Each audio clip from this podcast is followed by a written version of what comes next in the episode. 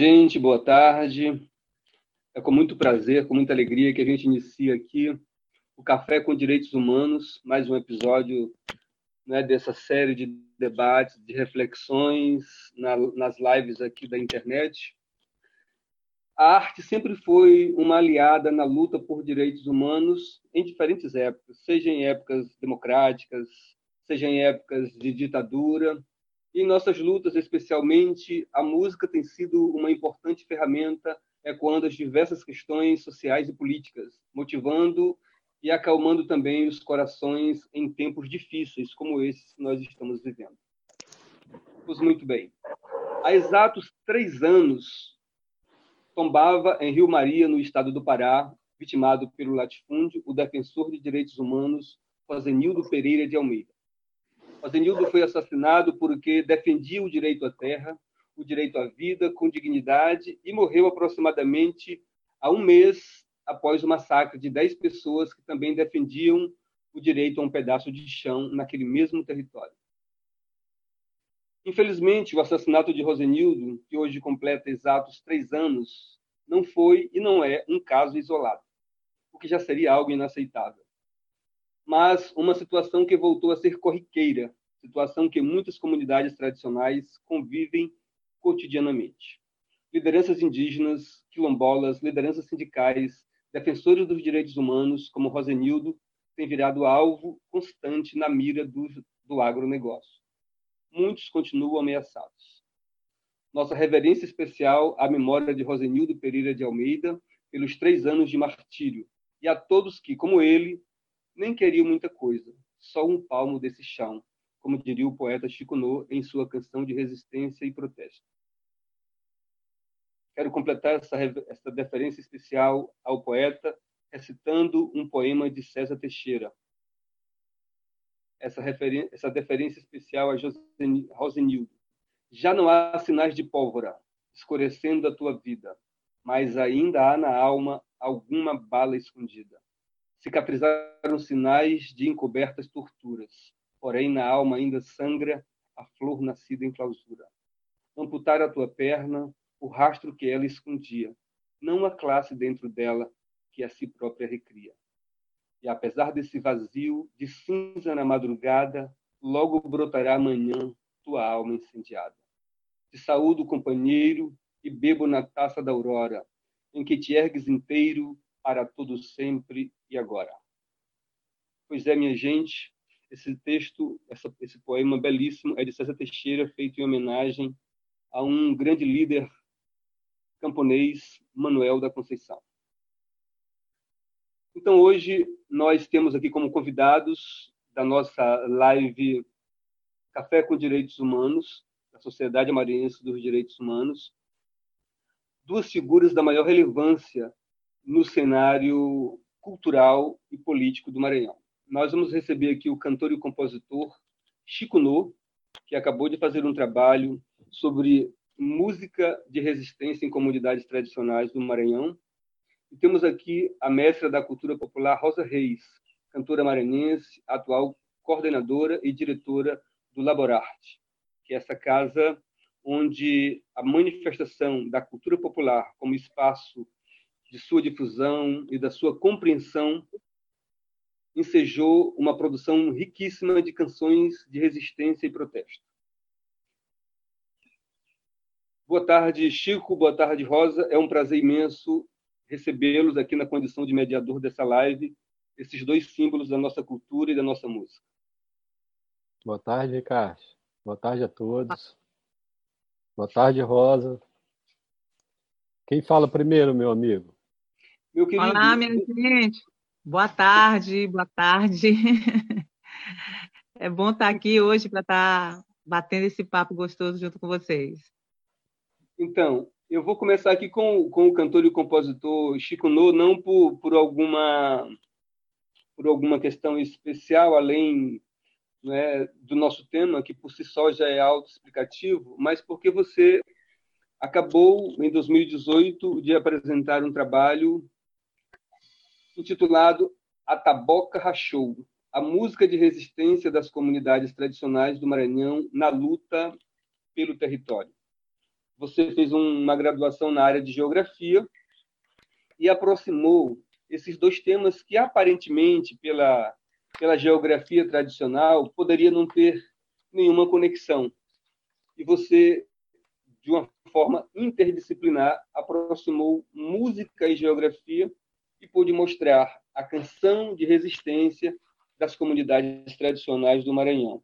Eu gostaria que você pudesse abrir essa reflexão, essa tarde de café com, com direitos humanos, falando desse contexto que você pôde vivenciar, afinal, a metodologia foi uma pesquisação, você foi para dentro das, dos acontecimentos, para dentro dos eventos de resistência, das grandes mobilizações das comunidades tradicionais, seja comunidades indígenas, quebradeiras de coco, comunidades quilombolas, você pôde vivenciar isso de perto.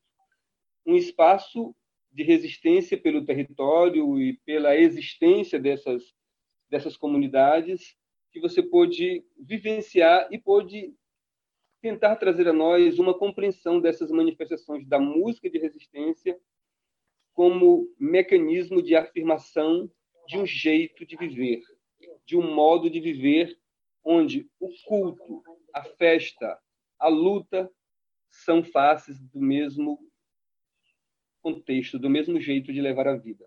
Chico, fala um pouco dessa experiência que você pôde é, acompanhar de maneira mais sistemática e vivencial para a gente. Boa tarde a todos, né?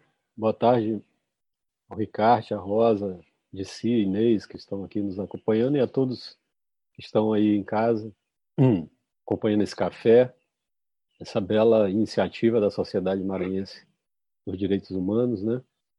É, pois é, Ricardo, é, quando eu entrei para o curso de Geografia da UFMA, muito, é, eu entrei interessado é, muito na questão do meio ambiente. Na verdade, o meu foco era trabalhar com, com o meio ambiente, né? Numa forma geral, assim.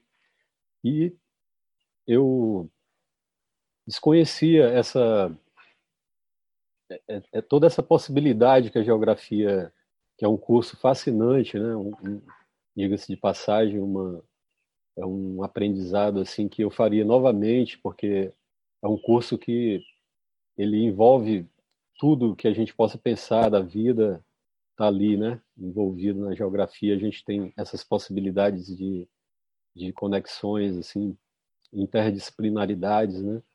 Então, de uma parte do curso para frente, eu entrei na equipe do NERA, né, que é o Núcleo de Estudos da Reforma Agrária, coordenado sobre a professora Roberta, né?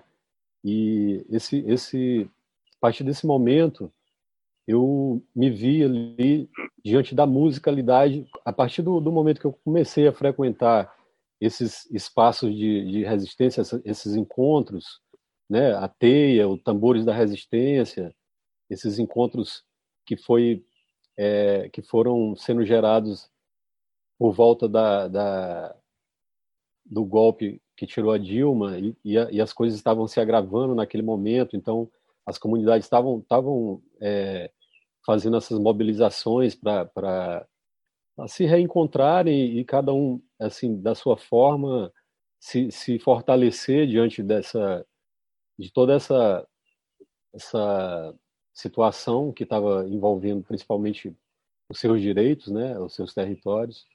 E eu tive nesses encontros, enquanto pesquisador, é, eu percebi ali naqueles encontros a importância que tinha a música dentro daquele contexto, a arte, as, as tradições, até porque o, o, próprio Tambores da Resistência, que foi o primeiro encontro que eu participei, né, lá dos quilombos, lá em, do Charco, lá em São Vicente de Ferro, eu já fui com, com um certo material que eu, que eu havia lido. A professora Roberta sabia da minha trajetória dentro da música popular e ela me passou um material muito rico desse encontro da geografia com a música, que nem eu também conhecia, na verdade. Era para mim um, um pouco desconhecido que a geografia cultural ela se aproximou de vários, é, se aproximou da literatura, ela se aproximou do, do, da, do, cinema, e uma das suas últimas aproximações e, e mais frutíferas, até eu diria, foi a aproximação com a música, né? com as tradições culturais. Então, esse, esse, essa aproximação ela tem um vasto material, ela começou lá na, na, nas Américas, né? E tem, tem bastante estudo sobre isso, né? De, desse, dessa aproximação da geografia com a música. Na Europa, alguma coisa também. E aqui no Brasil, um, um tanto mais incipiente, mas a partir de, de 20 anos para cá já se encontra bastante coisa também né? nessa, nessa interdisciplinaridade da, da geografia com a música. Então, eu me debrucei sobre esse material e percebi que ali eu estava diante de um, de, uma, é, de um tema que era muito relevante, assim, porque eles, eles próprios, como eles fazem as manifestações, é, eles são muito guiados assim pela é, é, pela pela a coisa do tambor, da cultura deles, né, da, da, das tradições. E eu percebi aquilo uma importância tão tão fundamental nos encontros, né, que eu vi ali um campo de estudo fantástico, e realmente é, é um campo de estudo fantástico. Então, eu fiz esse levantamento, fiz essas. Aí fui nesses, nesse, nesses encontros, que foram é, o, o, é, o campo da minha, da minha pesquisa, né, que foi o encontro dos tambores da resistência, que foi lá em São Vicente. Na sequência, fui na, na, no sétimo encontro da TEIA, onde tiveram várias comunidades é, juntas ali, foi num momento bem, é, bem é, já é, um momento forte, né, dessa dessa dessa tomada de direitos das comunidades. A Dilma já tinha sido instituída do poder, então foi um momento crucial ali a oitava teia no, no encontro lá na comunidade Gostoso, né? É, e depois eu fui no encontro mais interessante também eu digo mais interessante no sentido de que lá tinham muito mais comunidades envolvidas, que foi lá no, no Quilombo é, de Alto Alegre, onde eu tive a felicidade de ainda conhecer essa personalidade que é a dona de Igé, né? que é uma personalidade dentro da luta do, das quebradeiras, e, e ela que forjou, ela que conseguiu esse encontro que fosse lá na sua, no seu quilombo, né? onde eu passei mais tempo também, e tive esse contato com muitas comunidades, inclusive com a dona de que é, que é uma pessoa que quando falava é, encantava todo, a todos, né? Então ela conseguiu levar naquele encontro pessoas do Ministério Público, conseguiu levar todos os doadores de fundações internacionais que apoiam essas iniciativas como o MixCD. O encontro foi, foi organizado pelo MixCD, né? E, então é, esses três campos eu, eu tive bastante material para fazer esse trabalho que eu estou apresentando aqui, é, que eu apresentei como é, trabalho de conclusão de curso do, da, da, da, geografia. E eu, e eu acredito assim que é um trabalho inicial, mas que ele só é o início de um trabalho que tem muita coisa a se fazer, até que você, como gestor cultural, como uma pessoa da cultura da nossa cidade, você que tem essa, isso na veia, você sabe que essa cultura para nós do Maranhão ela tem um tanto de significado é, é a mais do que em qualquer outro lugar. Qualquer outro lugar tem isso, né? Do, do, do, do Apoque ao Chuí, mas a gente sabe que aqui no Maranhão a gente é impregnado dessa cultura, a gente nasceu nessa, nessa, nessas, nessas tradições, né? A gente foi aos vai aos tambores de crioula há muito tempo, aos bumeu boi, então a gente sabe da importância, isso está na gente, né?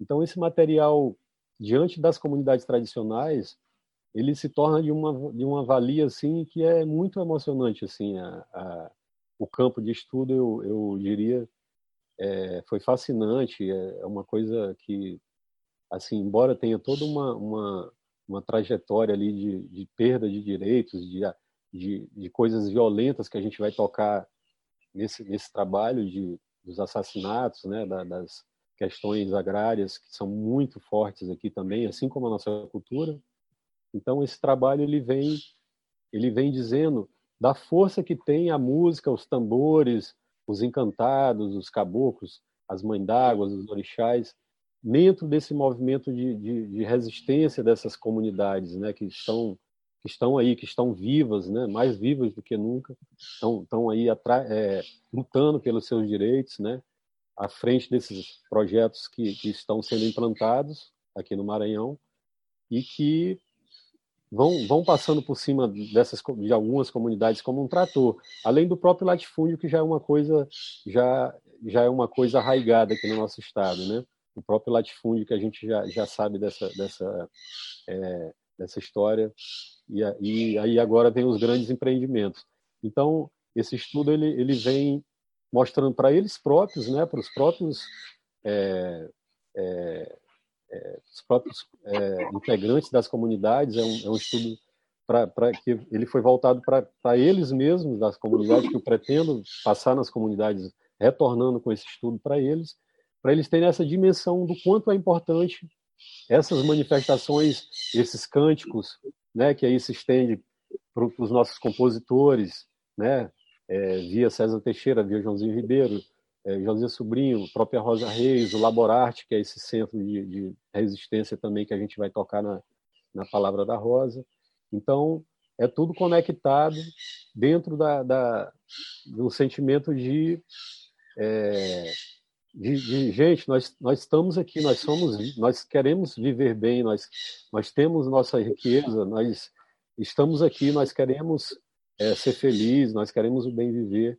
Então esse estudo ele vem mostrar exatamente um pouco desse lado sombrio, que é, são a, a, os conflitos, né, que é, que é, bastante violento, é um lado também que a gente aborda com, com dados da, da, da, CPT, né, da, dos órgãos que estudam essas, essas, essas violências, da própria é, sociedade maranhense, da qual nós participamos. Então, ele vem mostrando esse lado lúdico e esse lado valioso da nossa cultura e vem mostrando esse lado sinistro, né, que é o lado violento desse, desse processo todo da, da, da luta pelo território. Basicamente, eu fiz uma pequena explanação aqui sobre o que o nosso estudo vem apresentando. Né? Pois eu acho que foi importante para a gente ter um panorama inicial né, desse trabalho importantíssimo que você desenvolveu. Muita gente associa muito a produção da música ao entretenimento. E a música não é só isso. Aliás, a música na, na, vida das pessoas é muito menos entretenimento e muito mais a afirmação de um modo de existir, a manifestação de um jeito de defender a vida com dignidade, de defender o bem viver. É um jeito de expressar o significado da existência histórica de diferentes grupos culturais, de diferentes grupos sociais, étnicos. Eu acho que o teu trabalho traz um pouco dessa força, né? Traduz um pouco dessa importância da música na vida desses, desses grupos populares, né? Então, daqui a pouco a gente pode retomar isso, porque a gente, dentro do, da abordagem do nosso debate, nós temos aqui também a presença da querida mestra Rosa Reis, que dirige um, um centro cultural importante, um centro cultural de, uma, de, um significado que extrapola o tempo por tudo que ele né, traz consigo na sua história. Por exemplo, durante muito tempo, essa noção de identidade, que para nós, identidade nacional, se confunde com identidade cultural, a professora Maria Pereira de Queiroz, uma importante historiadora, diz que no Brasil existe uma sinonímia entre o conceito de identidade nacional e o conceito de identidade cultural. Enquanto em alguns países a ideia de identidade nacional está muito associado à força bélica, à força econômica, a outros aspectos da vida, no Brasil, a ideia de identidade nacional está muito associado à identidade cultural, pela força, pela importância da cultura em nossa vida, né? Uma uma, uma, uma multiculturalidade gigantesca, né? Forte, densa, rica. E isso ganha contornos existenciais fundamentais para nós brasileiros, né? Então, daí que a afirmação de nossa identidade cultural é um processo de disputa política. Historicamente, a afirmação da identidade brasileira tem sido feita através da disputa por esse sentido de identidade. No Maranhão, por exemplo, a ideia de identidade maranhense, durante muito tempo, pelo menos durante quatro séculos, foi muito associado aos símbolos de identidade do opressor. Nós nos identificamos durante muito tempo no Maranhão pela ideia da Atenas brasileira, pela ideia de São Luís fundada pelos franceses, são signos né, de uma colonização eurocêntrica que oprimiu, que matou, que desprezou, que escravizou. Né? Então, durante muito tempo, isso dominou a ideia, a ideia de identidade no Maranhão. A partir dos anos 70, com o advento do laborar, né? um grupo de artistas, de jovens artistas, que começaram a conviver com as manifestações da cultura popular, puderam desenvolver manifestações artísticas, seja no cinema, seja no teatro, mas sobretudo na música, incorporando esses elementos identitários populares a partir de manifestações como tambor de crioula, bumba meu boi e outra a mina e tantas outras manifestações da africanidade que nós herdamos, né, das nossas ancestralidades afro-ameríndias, né? Esses compositores, esses artistas conseguiram desenvolver uma estética musical cujo recado sonoro, cujo recado musical mas, sobretudo, cujo recado poético traduzia a importância da gente reconstruir os símbolos de nossas, da nossa identidade. E o Maranhão, que antes era associado só aos símbolos da dominação eurocêntrica, da opressão eurocêntrica, passou a acionar os signos da cultura popular como elemento de nossa identidade cultural. Né? Então, o Laborarte foi o laboratório que processou essa nova compreensão que fez com que a cultura popular, símbolo de existência de nossos ancestrais, símbolo né, de uma identidade popular efetivamente, pudesse ser acionada como também elementos de identidade do povo maranhense, que agora em disputa com os símbolos do, dos, do, do, dos opressores, que é a cidade dos azulejos, que é muito bonita, é muito importante, que é a São Luís, fundada pelos franceses, que é esse conjunto de outros de outros elementos que os seus defensores, inclusive, se sentem ofendidos quando a gente chama de São Luís Atenas brasileira, a São Luís a Jamaica brasileira. Para eles é confortável associar a ideia de São Luís ser comparada com Atenas brasileira, mas quando a gente aciona que São Luís, pelo fato de ter no reggae uma música de resistência, uma, um símbolo de identidade do povo negro da periferia, muita gente do meio intelectual se sente ofendido. Então, aí que eu acho que a gente precisa compreender que essa música de resistência é uma música que afirma a identidade de uma outra gente, de uma gente indígena, de uma gente negra, de uma gente pobre, das comunidades tradicionais, e isso incomoda aqueles que querem se manter sempre sobre os que eles consideram subalternizados, aqueles que eles consideram subalternos e que, e que os torna subalternizados. Então, eu acho que esse trabalho que você faz e a importância do Laborarte, no qual a, a Rosa milita e dirige, é um espaço importante da gente compreender a relevância é, da música de protesto. Daí que eu queria ouvir a Rosa, pudesse tecer um pouco a sua compreensão e a sua militância nesse campo da cultura popular afirmando uma identidade afro-brasileira. Com você, Rosa. Olá, minha gente. É... Boa tarde a todos. Né?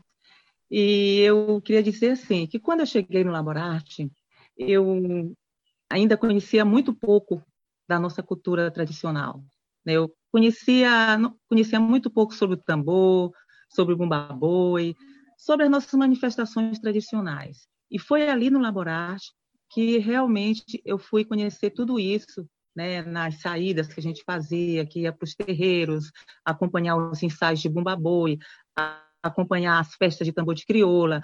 Foi a partir daí que eu também me envolvi com a festa do Divino Espírito Santo e cada vez mais fui me envolvendo e aquilo tudo, eu comecei a perceber a importância que aquilo tinha para mim e para todo aquele pessoal, para todo aquele povo que estava fazendo toda essa história.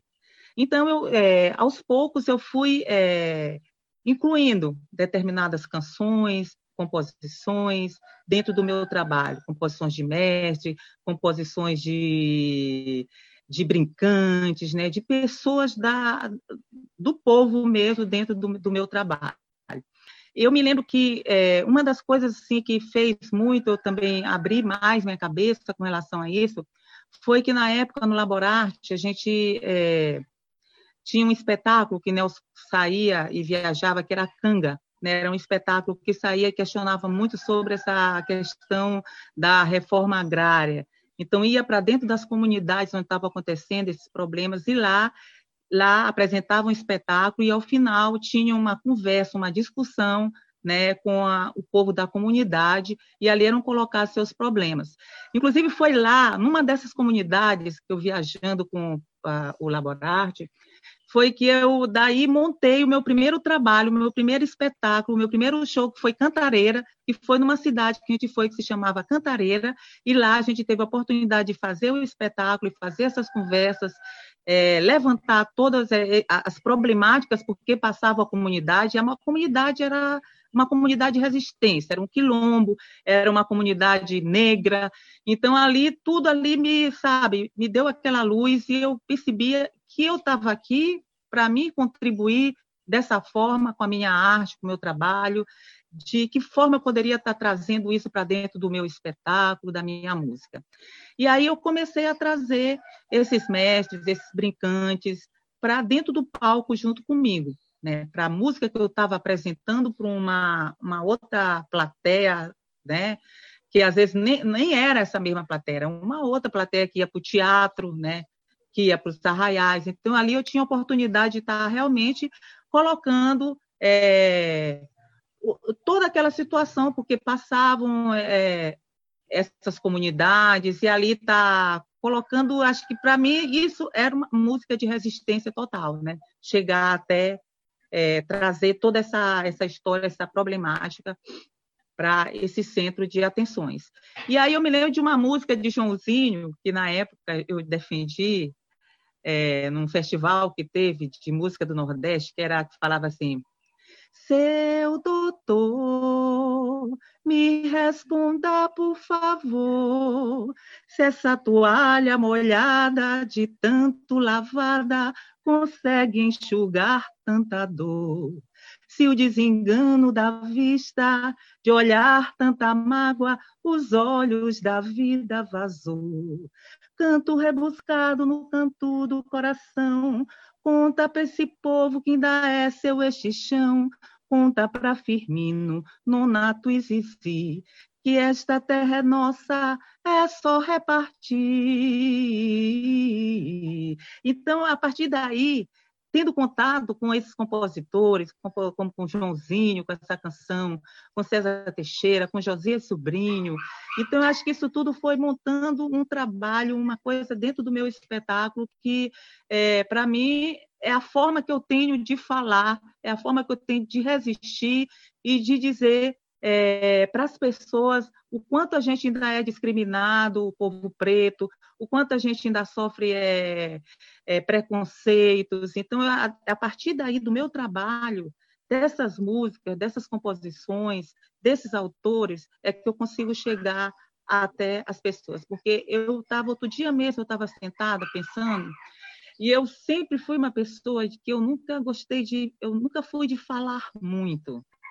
Isso é uma dificuldade que vem durante muitos anos na minha vida. Eu acho que alguma coisa, algum momento da minha vida, eu fui, sabe, dito para mim ficar calada e eu é, foi muito difícil hoje eu chegar nos palcos e chegar e falar e, de, e, me pronunciar com relação a algumas coisas. Então, hoje eu já consigo, mas foi um processo mesmo, sabe, difícil e que às vezes eu ainda enfrento até hoje.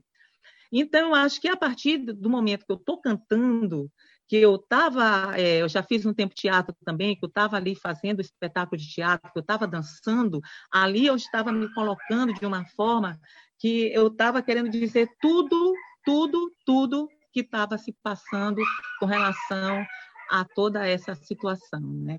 Então eu vejo muita música de resistência por aí, né? É, dessa forma, a música, a arte de resistência, né? Esse, essa forma da gente ir para cantar, né? E cantar num palco, e ali a gente está falando através da música, a gente está passando essa grande mensagem. É dessa forma que eu vejo. E o Laboratório foi uma, minha grande escola para tudo isso, né? Tudo que eu hoje é, desenvolvo, que hoje faço, foi a partir dali da, do Laboratório que eu descobri eu entrei mesmo com toda a vontade, tanto que hoje eu estou aqui dando continuidade. Nelson foi, partiu, deixou muitas lições, muitos ensinamentos para a gente. E até hoje a gente está aqui lutando, resistindo, indo nas comunidades, aprendendo com os mestres, esses grandes mestres que passaram pelo laboratório, como Dona Teté, Mestre Felipe, Mestre Gonçalinho, Dona Roxa, né? E tantos outros que a gente conhece aí, faz amizade, como as Caxias do Divino. Então, ali é um momento assim que a gente aprende muito e que a gente tem a oportunidade de também de estar tá, é, reforçando toda aquela luta desses companheiros que estão aí, que já vem de muitos anos.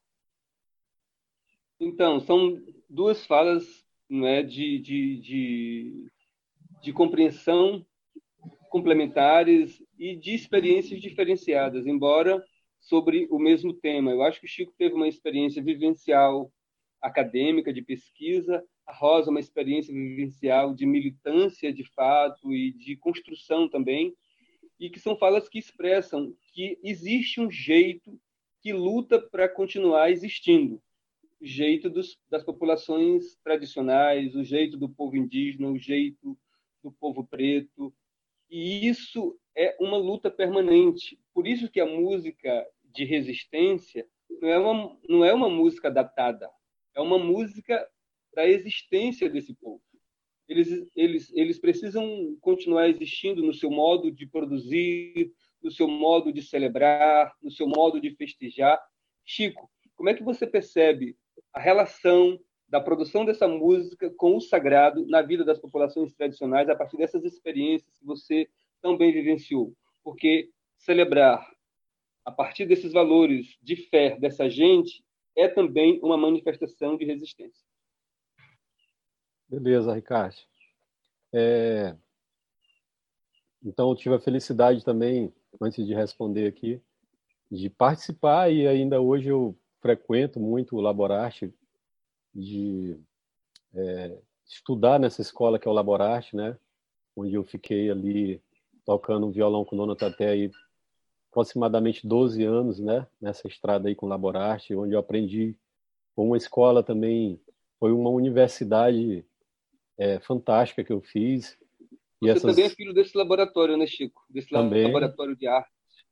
Exatamente, assim, eu fiz, fiz é, estágio bem, bem grande lá, né, 12 anos com, na companhia de Dona Teté, com Rosa, a gente viajou pelo Brasil todo aí, e eu tive essa oportunidade de, de estar em contato com os mestres né, da cultura. Eu acho que o Laborarte tem muita essa importância também é, de ser essa conexão dos mestres da, da cultura popular com a, com a população né, da, da, da, cidade, da nossa cidade, da ilha, porque o, o Laborarte ele, ele, ele, pega, ele fez esse contato. Eu mesmo saí em várias incursões com o Nelson Brito ali pelo, Coroadinho, ali pela floresta, na, na, na, época de São João, a gente saía de, saía de terreiro em terreiro, e aí a gente entrava no terreiro no Boi da Floresta, no Céu Apolônia, ia no Fé em Deus, e ele conhecia cada, cada ruela ali, cada beco, a gente entrava naquelas, saía de um, ia para outro, era, era tipo uma maratona, né? Ele falou, vamos, eu falei, vamos. Aí a gente ia entrando nos terreiros, conhecendo aquela cultura, e ali tem muitos terreiros ali, é como se fossem vários quilombos urbanos ali na, naquela região ali da, do bairro de Fátima, ali, Liberdade. E Nelson tinha todo esse contato com todo onde ele chegava, os mestres conheciam ele, e a gente chegava geralmente numa comitiva ali de cinco, sete pessoas. Então eu tive essa felicidade de aprender muito com Laborarte também, os mestres que, que lá sempre fazem oficina, né? É, os mestres do tambor, mestre Felipe, mestre Gonçalinho, todo, todas essas pessoas que passam ali ensinando suas, suas é, seus saberes ali no Laborarte, eu tive essa felicidade de, de participar aqui. O Laborarte é, é, esse laboratório de arte vivo, né? Que até hoje está lá, graças a Deus. Chico, é... Chico, eu acho que a gente ainda não consegue nem avaliar a importância e a grandeza do Laborarte para a resistência cultural do Maranhão. A gente ainda não tem a verdadeira dimensão se a gente for olhar a trajetória histórica do Laborarte, com todos os significados que ele carrega, com todo o acervo documental, memorial, na música, no teatro, nas manifestações do, do período junino, das manifestações de carnaval, né? os artistas que ele agrega, de repercussão local, mas também de repercussão nacional. É uma coisa assim que a gente ainda não tem a verdadeira dimensão. Eu acho que ainda carece um estudo ainda profundo para a gente compreender a importância estratégica do laborarte para essa arte de resistência. É um e, belo e tem uma coisa aí, né? assim, ó, é que o Laborarte, né, vai fazer 50 anos, minha gente.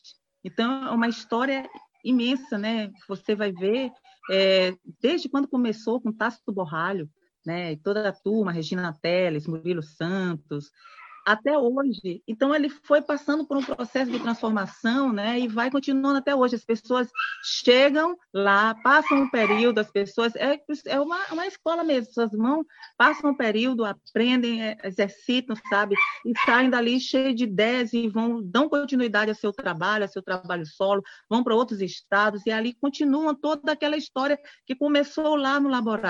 Então, é um processo assim, todo o tempo, né?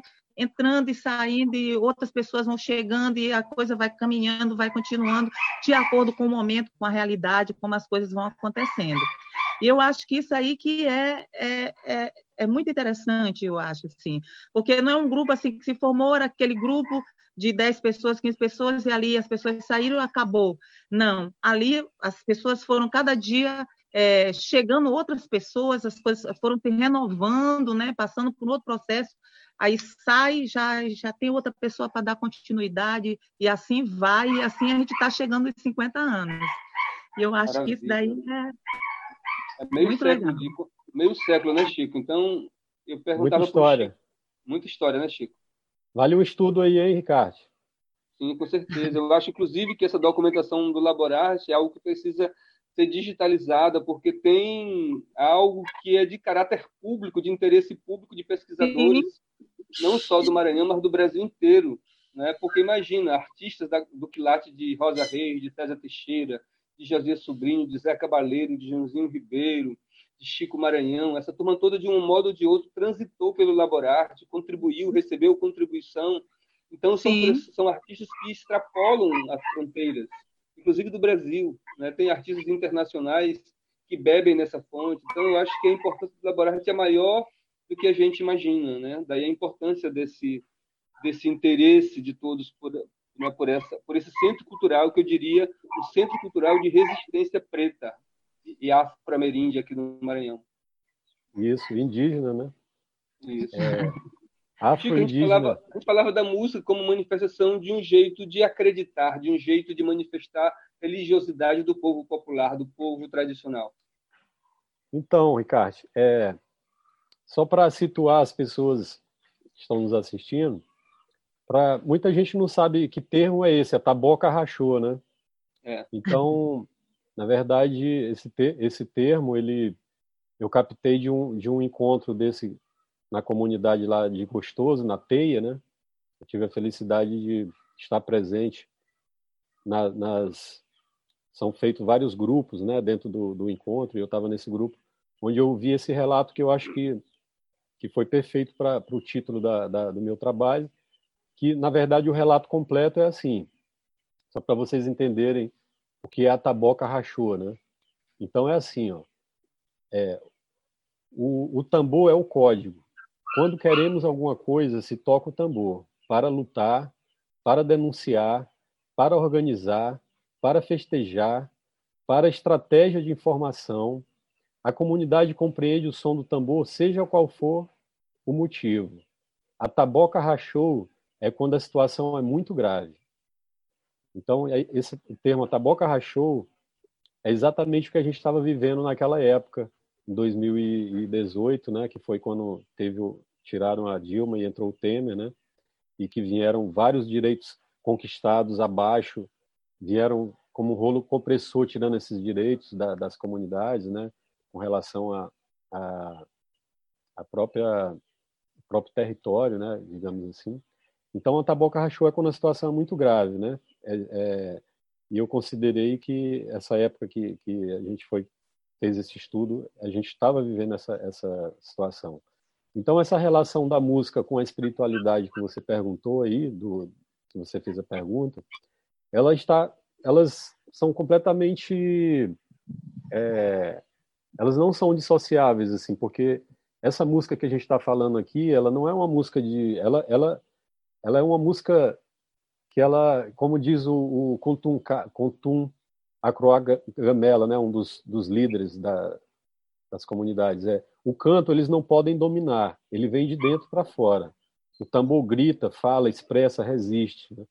Então, esse canto que vem de dentro para fora, ele está extremamente, totalmente, umbilicalmente ligado à espiritualidade, porque ele vem da, das matas, das entidades, eles mesmos, na, na, na, nas entrevistas que nos foram dadas aqui no trabalho, né, que, que a gente pode até disponibilizar no site lá da, da sociedade, é, essas pessoas elas falam que esses cantos, esses cânticos, elas, eles vêm da força dos seus orixás, dos seus seus caboclos das mães d'água, ele vem da mata, ele vem do rio, ele vem da conexão com a natureza. Então, esse tambor, esse canto que, que, que, que emociona, que chama para a luta, esse canto que, que, é, que dá força na, na, na, nas manifestações, nos encontros, ele vem da, da espiritualidade, assim, ele vem de, de, um, de, um, de um mundo encantado mesmo, assim, ele não,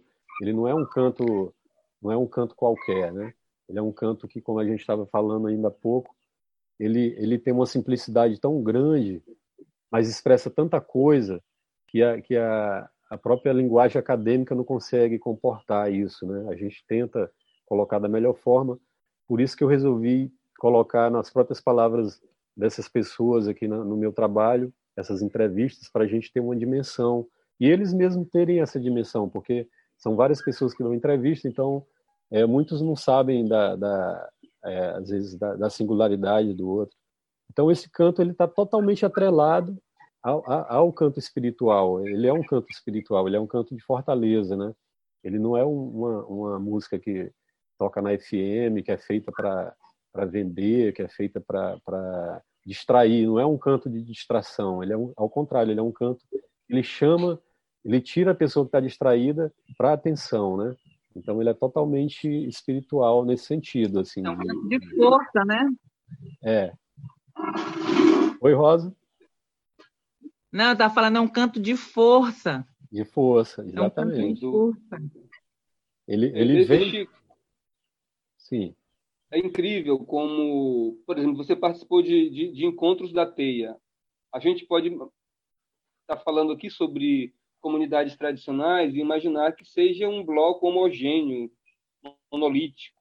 Mas você, num, num, num encontro da teia como esse, que ocorreu, junta povos indígenas, comunidades afrodescendentes, quebradeiras de coco, ribeirinhos, sertanejos, né, manifestações populares de diferentes é, é, é, etnias, de diferentes expressões musicais, religiosas, como é que essa complexidade, como é que essa pluralidade de manifestações se afirma enquanto resistência nesses encontros? Como é que a religiosidade, como é que a musicalidade de diferentes timbres, tons e, e, e formas de manifestação se expressam dentro de uma unidade de luta e resistência? Ricardo, é, é incrível a, a organização desses encontros, assim, é uma coisa muito é profunda e, e, e, tem muitos ensinamentos, até porque as pessoas estão ali, às vezes os, os, próprios, todos os indígenas, né? Tem muitos indígenas geralmente, eles estão sem camisa, eles já ficam sem camisa. E, e aquelas formalidades que, que, que é, do, dos encontros, isso tudo é quebrado, né? Porque tem a mística através, isso tudo é muito muito organizado, é tecido por, por eles assim dentro de um, de um quadro de organização de forma que é tudo muito organizado, assim. Cada manifestação ela vai se apresentar em determinado horário daquele, daquele encontro. Mas veja bem, todo o encontro é permeado por essas manifestações. Para começar o encontro, geralmente existe uma mística, e essa mística ela, ela fica geralmente por, por, por, na função dos indígenas, né? Os indígenas eles têm muitos rituais interessantes assim de, de chamar o povo para perto, né, com seus maracás, com seus cânticos, que são rituais assim, é, que são mais longos, mas eles fazem uma versão mais curta para esses encontros, no caso assim por, por, conta da quantidade de gente, pela quantidade de manifestações que vão ser apresentadas ali. Agora, o que permeia quase tudo é o tambor, no caso, é, como os encontros são, são muito é, a presença quilombola é muito forte, então o tambor de crioula ele, ele, ele prevalece sobre sobre todas as manifestações, embora tenha tenha ali caixas do divino, ali vai ter vai ter é, vai ter terecô, vai ter pagelança, né, vai ter várias manifestações. E vai ter a festa a noite cultural também, que aí vem violão, sanfona, vem vem o shot, vem o, as músicas é, que, que é de, de, trincheiras, né, que a gente canta para eles. E, e, aí vem todo essa, esse repertório dos compositores populares que tem grande importância também. Mas dentro da, da logística dos encontros é tudo muito muito bem elabor, muito bem articulado assim nesse sentido de organização, né? Tem toda uma organização de mística, né? De, de na hora do tambor também tem uma, uma parte a ladainha, né? Tem tem toda a, a, a, a ritualística do, do, do, tambor.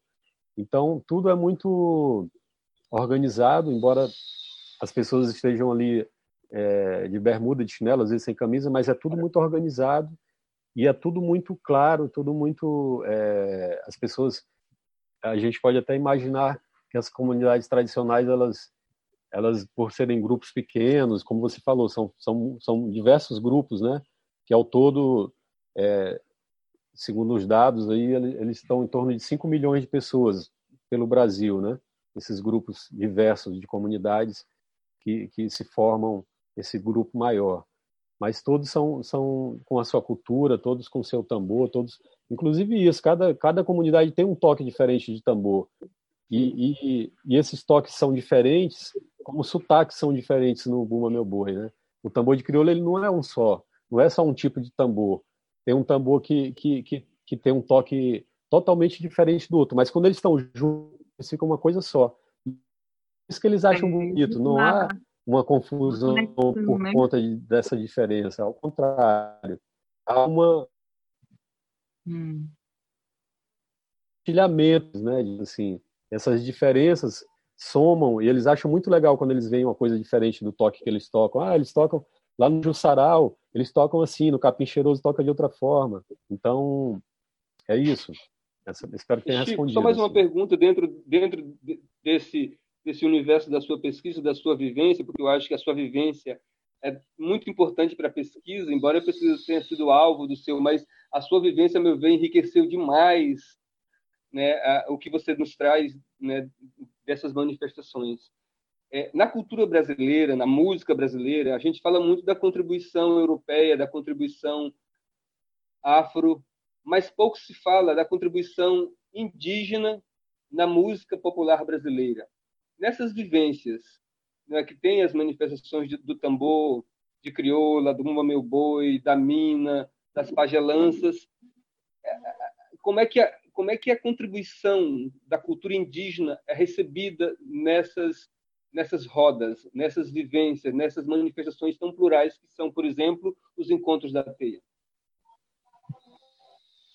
Ela, ela é muito bem recebida assim, de, de, forma que, como você falou, a cultura indígena, ela, ela, ela, ela nesse cenário, por conta da, das tribos estarem mais é, em lugares mais isolados, assim, é, a gente não tem tanto contato realmente quanto o tambor de crioula que tem aqui em São Luís, essas manifestações que a gente já se incorporaram ao nosso dia a dia no folclore, né?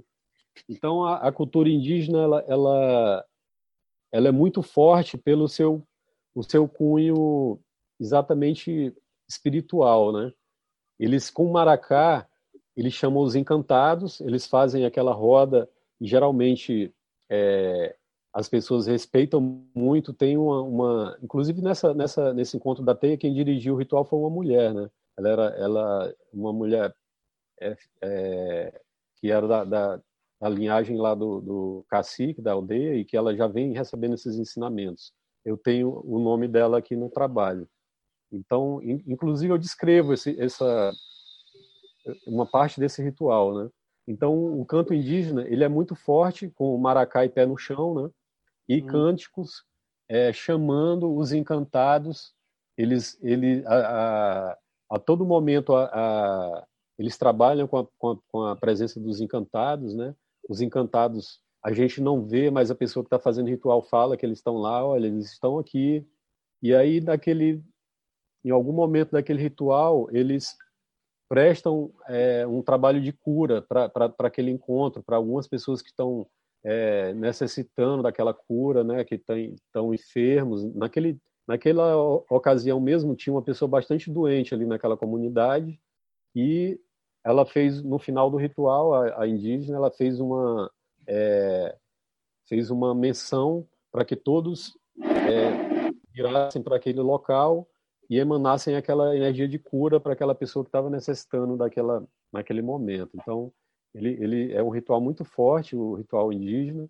Ele, ele assim chama as pessoas para realmente para espiritualidade também, porque mexe com os encantados, com, com o maracá tem uma força tremenda, né? Então, ele que abre os rituais, pelo menos no que eu fui, é, o, o, ritual indígena que abriu a, a teia, digamos assim. Né? Maravilha. É, a gente percebe essa força, essa energia grandiosa, essa energia né, divina, sagrada, né, que essas manifestações, que essas populações, que esses povos carregam consigo.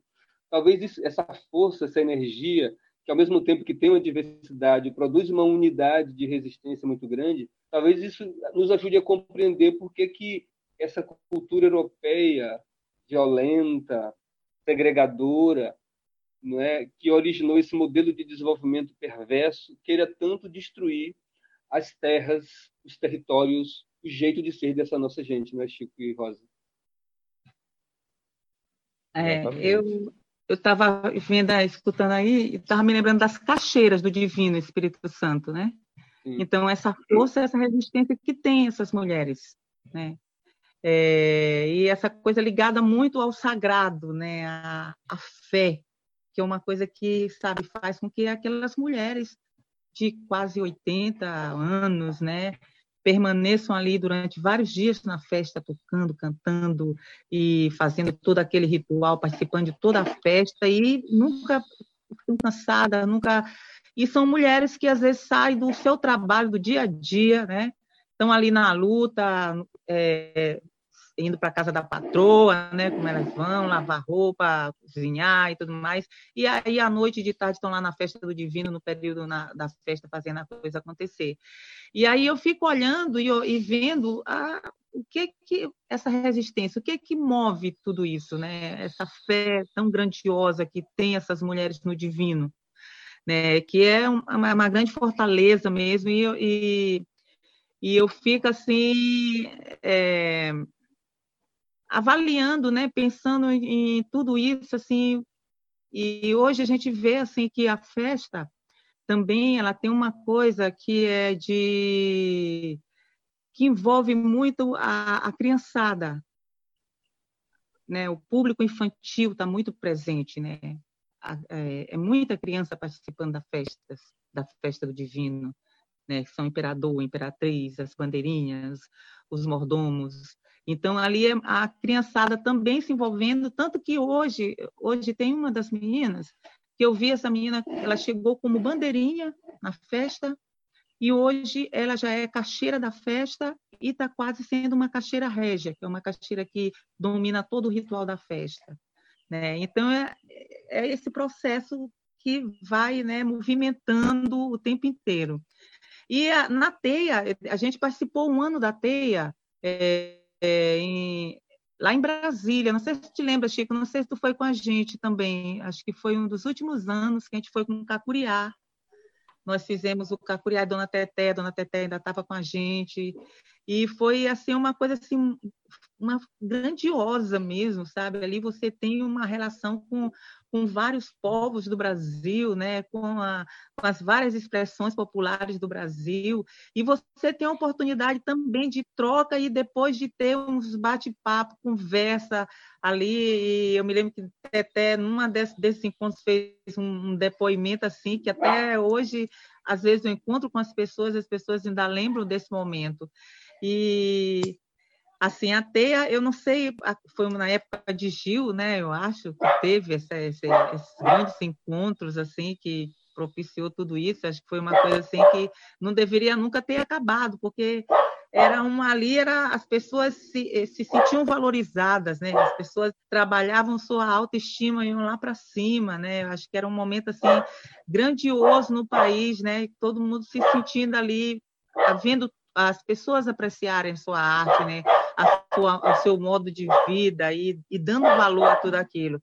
E era e acabou, né? Hoje não tem mais e é triste, né? Como sempre a gente parece que a coisa vai regredindo, né? E precisa passar por todo um processo de novo para recomeçar tudo aquilo novamente.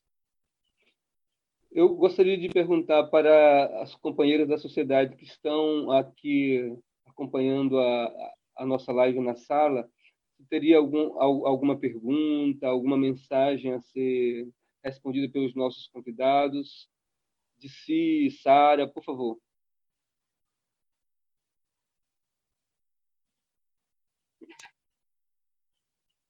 É, pelo jeito, pelo jeito, ninguém se manifestou, acredito que, que não. E, Chico, a gente falava ainda há pouco, nos bastidores, antes de iniciar a live propriamente dito, né, de que essa palavra resistência tem um pouco a ver com reexistir. Parece que é uma, uma força que as comunidades criam para continuar existindo, para continuar reexistindo. Existência e resistência me parece que não é essa semelhança não é só pela sonoridade, né? É também pelo significado da, dos dois termos. Exatamente, Ricardo. É, é, se reinventar, né? Também, eu acho que a resistência também é, é isso, né? Se reinventar, né?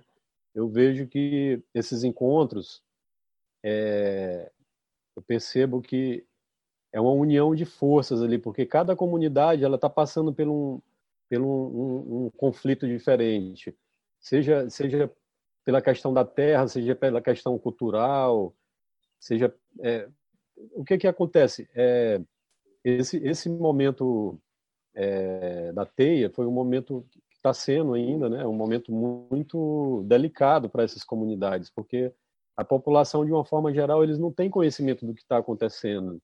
Essas mortes que estão acontecendo, essas mortes no campo, é, muitas vezes elas, elas, elas são passadas para para mídia, na mídia, na grande mídia, de uma forma que ela é, despista o que realmente está acontecendo. Então, muitas vezes a, a população não, não tem conhecimento do, é, do que está acontecendo por conta da desinformação, né? por conta de, é, de interesses né, que, que das coisas que são divulgadas. Então, mas na verdade, é, muitas comunidades passam passam por uma situação muito difícil, né, assim a ponto de serem é, de, de, perderem os seus territórios, porque é, veja bem a, a questão do, dos quilombos daqui de São Luís são são 594 quilombos desses 594 é, resist, é, que estão com o seu documento é, formalmente ali pelo INCRA registrado, só tem nove, é, 90 e poucos quilombos, ou seja, tem, tem menos de 10%. E os outros que não estão com, com essa garantia, o, o, pode chegar o fazendeiro lá e falar: não, essa terra aqui é minha, vocês vão sair agora. E é muito isso que acontece. Aí começa a fazer chacina dentro da, da, dos quilombos, começa a, é, a fazer é, assassinatos é, de forma bar bárbara, né, que é para porque para que o recado seja dado, né, eles não só matam, mas eles matam e esquartejam e, e, e colocam ali na, na, na para a sociedade ver, para as crianças verem. Então, é, são, são coisas mesmo da barbárie que estão acontecendo no Brasil, né? Só que isso não é divulgado. Né?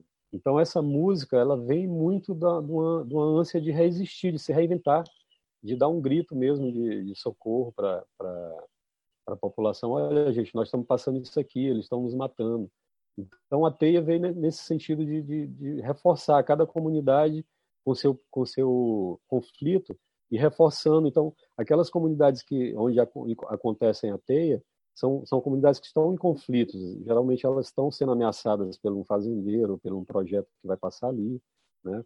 Então, é, essa, essa força que a teia tem está é, tá sendo de grande importância para nesse sentido, né? Como Rosa falou, é, é, esse lá de Brasília, Rosa, eu não fui com vocês, mas eu lembro é, desse, desse encontro, eu não pude ir também, mas foi um encontro bem grande, né? realmente foi, foi uma coisa. Mas eu lembro que o Laborarte participou e tal. Então, é, também há essa questão dos jovens, das crianças. Isso é muito interessante de falar que esse, esse Tambores da Resistência, que foi o primeiro encontro que eu fui, é, era, era um encontro também de, de, of, de oficinas de tambor. As crianças do, do, dos quilombos, elas tocam tambores, elas cantam, eles têm esse cuidado de passar essa, essa, essa, esse saber para as crianças, né?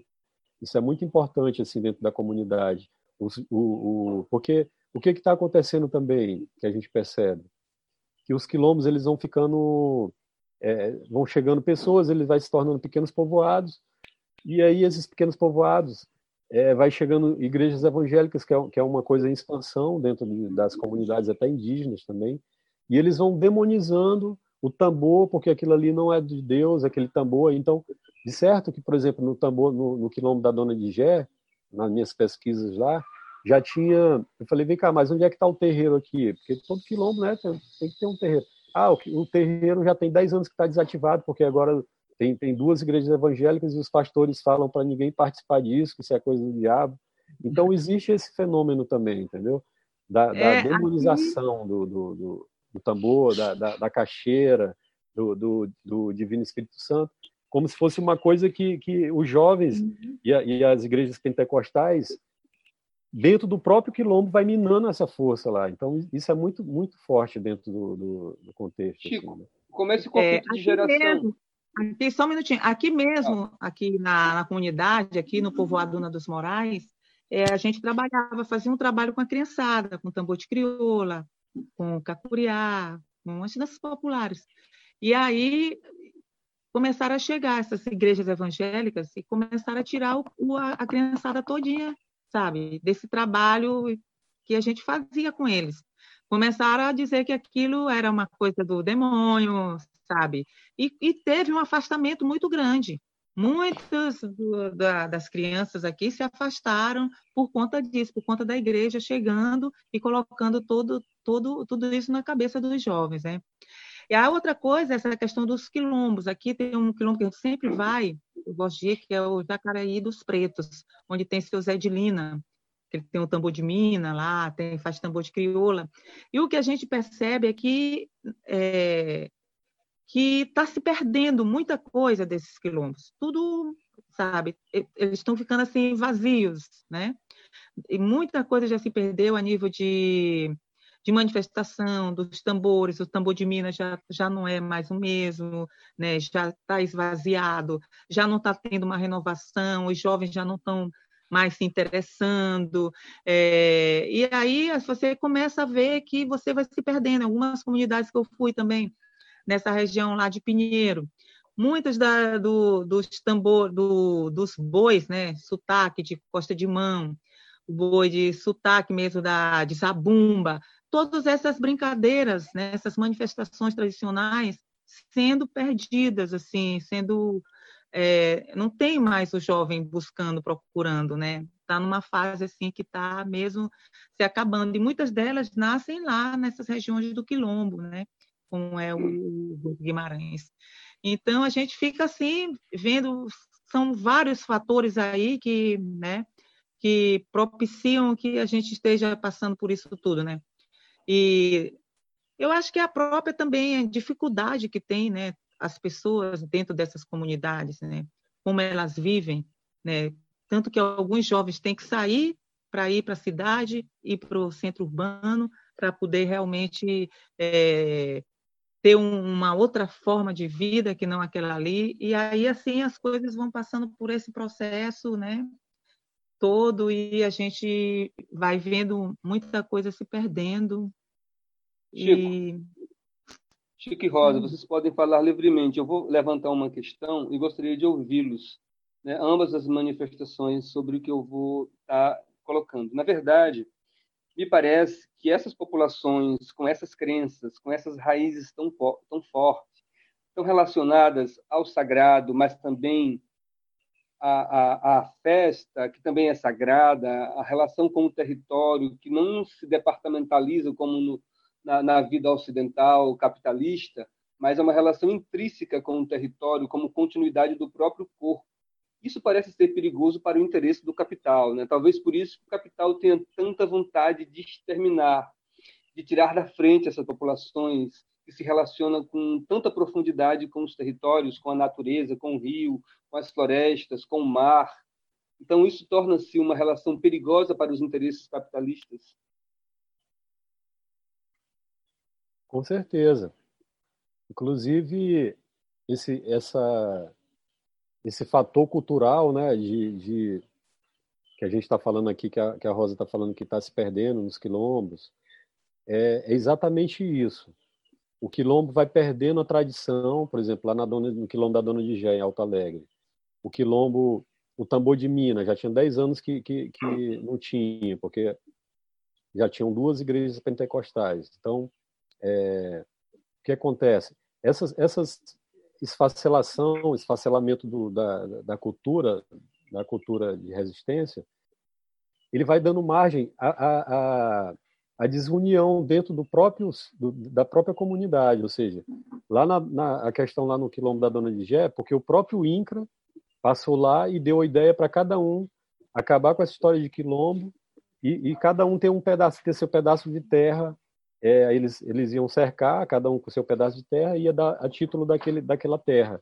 Aí a pessoa podia fazer o que quisesse, vender, é, passar para o parente. Então, essa, essa desagregação parte até do governo mesmo. Quem deu a ideia lá foi o INCRA.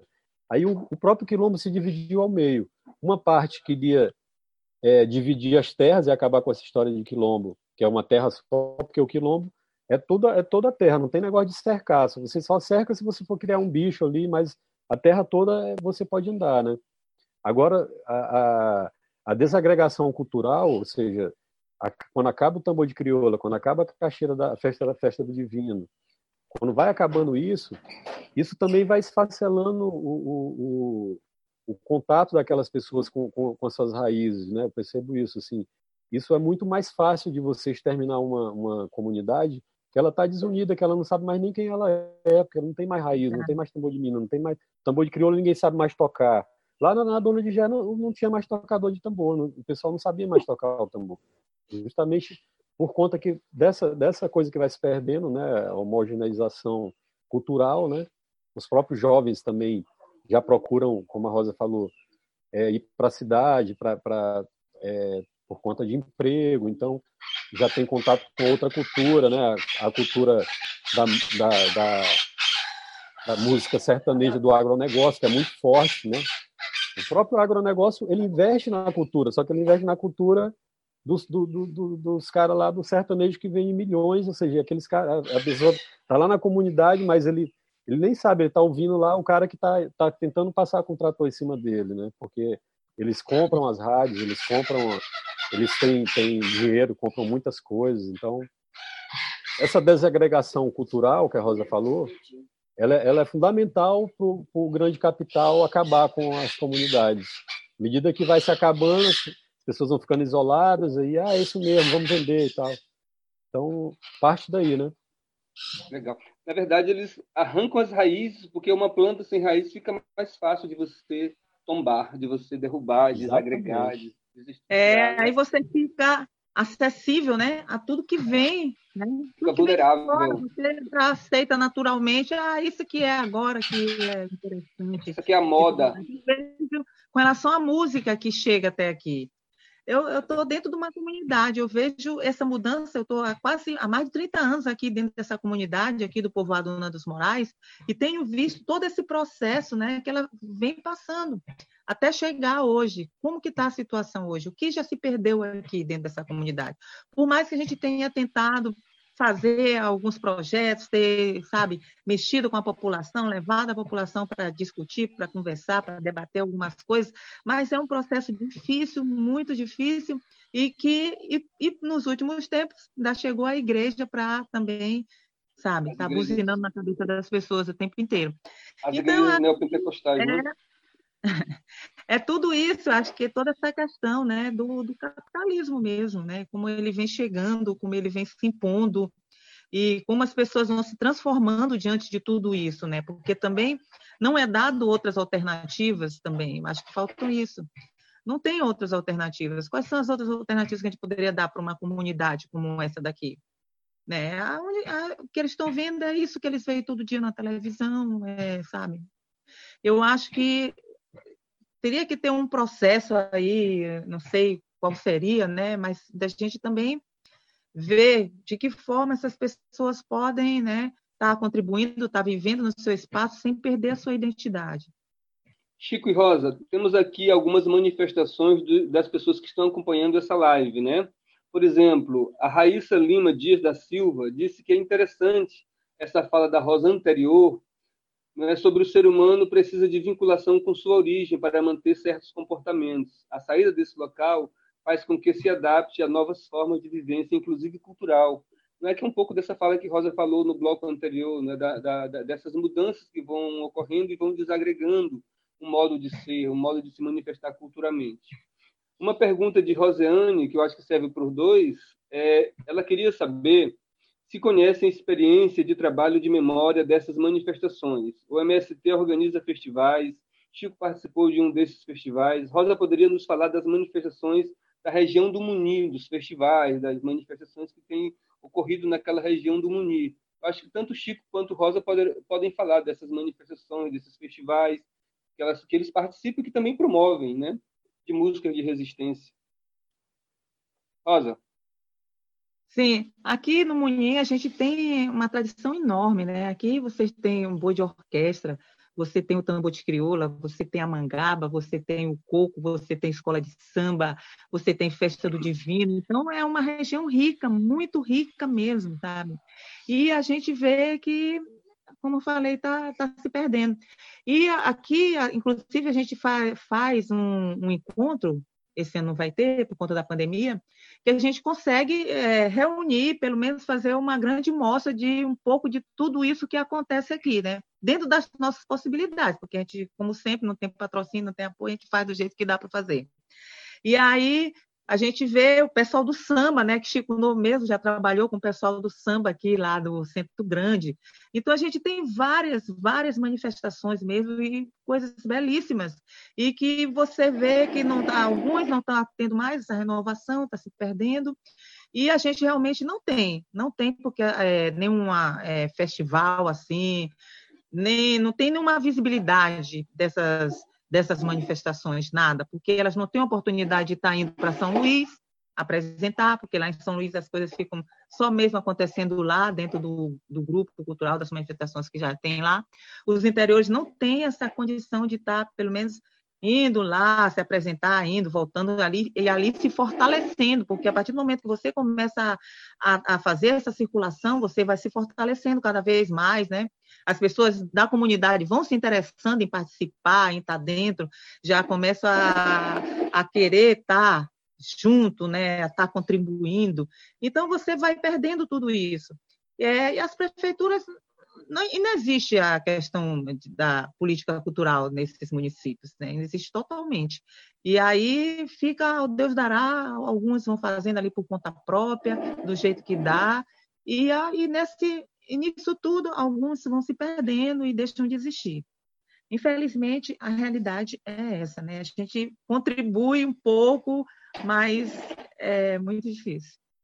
Mas haveremos de esperançar, Rosa. Precisamos esperançar, porque eu acho que a gente precisa construir essas, esses caminhos, esses, esses, reconstruir esses nexos né, contra a força do capital, contra a desagregação cultural que é semeada pelo rádio, pela televisão e também, às vezes, pela internet. Mas eu acho que nós, enquanto militantes culturais, temos um papel importante na, na recostura dessas, desses rompimentos, né, dessas questões, de animar essas comunidades. Chico, você também é um artista que foi muito demandado por participar de eventos das organizações sociais, dos movimentos populares e também dos festivais. Fala um pouco dessa experiência, porque isso traz, carrega uma memória muito significativa, não só da música de resistência, nesse sentido mais cultural que estamos falando, mas também da música de protesto. Então, Ricardo, é... eu, eu participo de festivais desde 1991, né? É... 1990 por aí.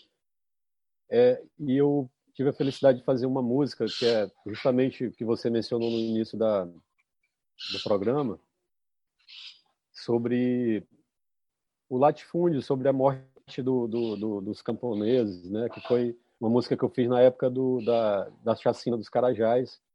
E essa música, ela, na época eu fiquei em segundo lugar na, na, no Festival da UFMA, e depois eu vim, viajei em vários lugares com essa música, até chegar no Festival Nacional do MST, que está lá essa música é, como as selecionadas, que foi em Minas Gerais, Festival de Cultura Nacional do MST, né, que nós tivemos a felicidade de participar, que é justamente o, o, o MST também é uma trajetória que a gente tem dentro do, do contexto aqui de São Luís, por conta de nós estarmos é, parceiros, amigos do MST, como chama, né?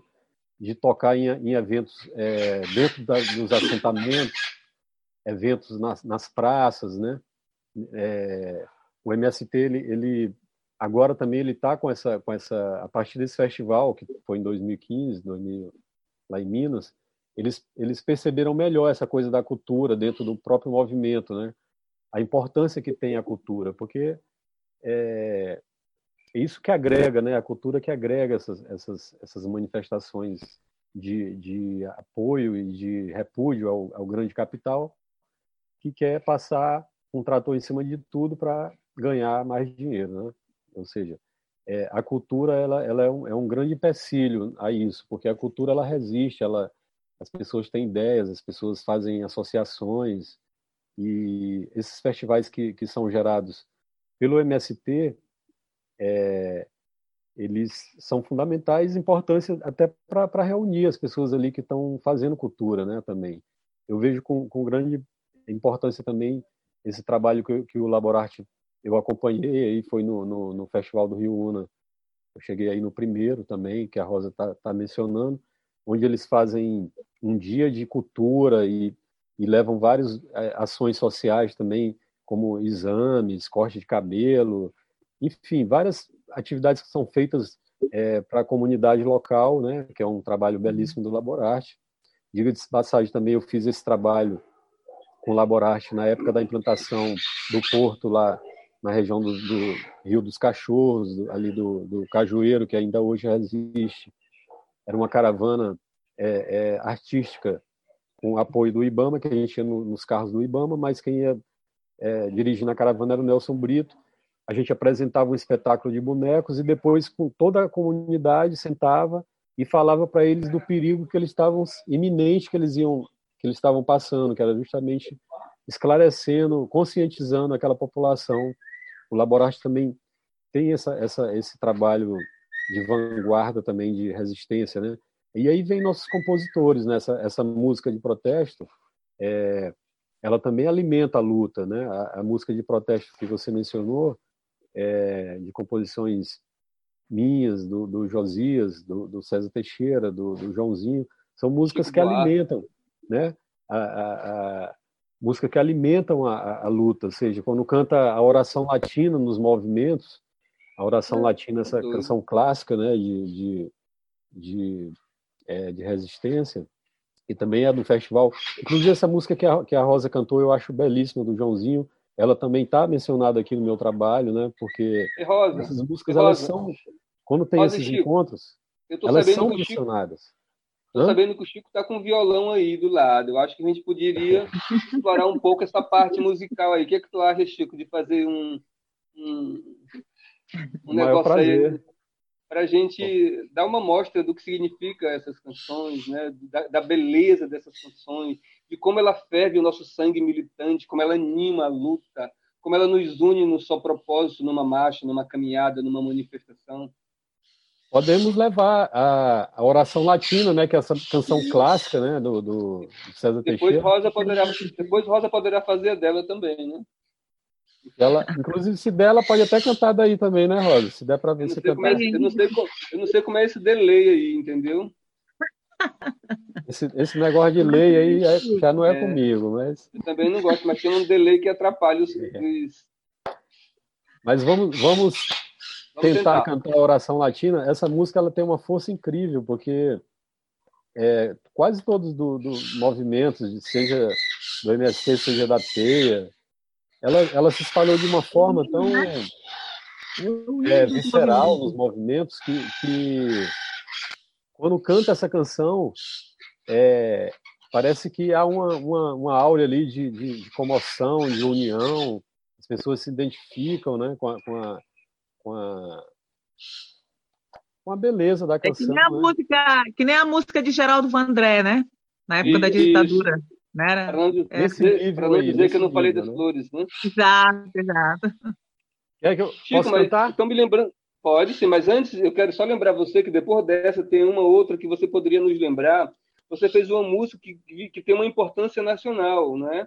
Você fez, compôs uma música muito importante que é tema da nossa campanha local que virou nacional. Todas as vidas valem. Depois da oração Isso. latina, você pode dar uma mostra dessa música, porque ela tem uma importância muito grande para a luta pelos direitos humanos, não só no Maranhão, mas em todo o Brasil. Sim. Pois é, é a campanha está a todo vapor, né? Todas as vidas valem. É uma ah, campanha sim. que agora se tornou nacional e temos essa canção aí e um clipe belíssimo, né? Podia até disponibilizar depois a de si para as pessoas aí. Ah, acho bom. Eu não conheço ainda não. Olha, ó, Rosa não conhece, Rosa é da mídia, né? É, Rosa, si, vamos trabalhar, si. Mas a DC é, é uma guerreira também, aí na, além de ser cantora, ela também temos que tirar o chapéu para a DC aqui, né? Na, na, tudo, tudo isso que ela vem fazendo aí pelos direitos humanos, só temos a bater palma para a DC. Beleza, DC, tá bem? Então, hein? Vamos muito, muito bacana tudo isso, né? Todo esse trabalho da DC, né? Uma mulher dentro aí lutando, né? Por todas as questões de direitos humanos, acho que é importantíssimo, muito. Quero ver um show de vocês duas qualquer hora dessa, Rosa Reis e Verdade. Ah, claro. Breve. Vamos cantar então a, a oração latina do César Teixeira, nosso poeta. La la la ya la ya La la la ya la ya la La la la ya la ya la la ya Essa nova oração é uma canção de vida pelo sangue da ferida no chão. Não cicatrizará nem tampouco deixará de abrir a rosa em nosso coração. E diga sim a quem nos quer abraçar, mas se for pra enganar, diga não.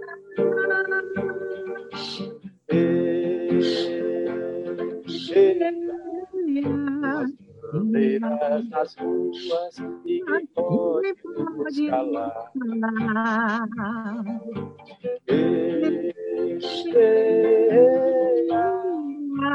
Vai ser torturado. Com vontade de E quem nos ajudará a não ser a própria gente, pois hoje não se consente esperar. Somente a rosa e o punhal, somente o punhal e a rosa. poderão fazer a luz do sol brilhar. E diga assim a quem nos quer acolher, mas se for para nos prender, diga não.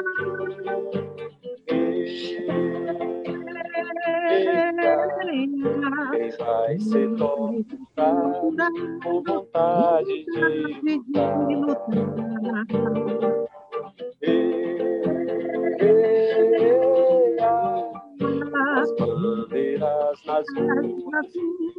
ninguém pode nos parar. Lá,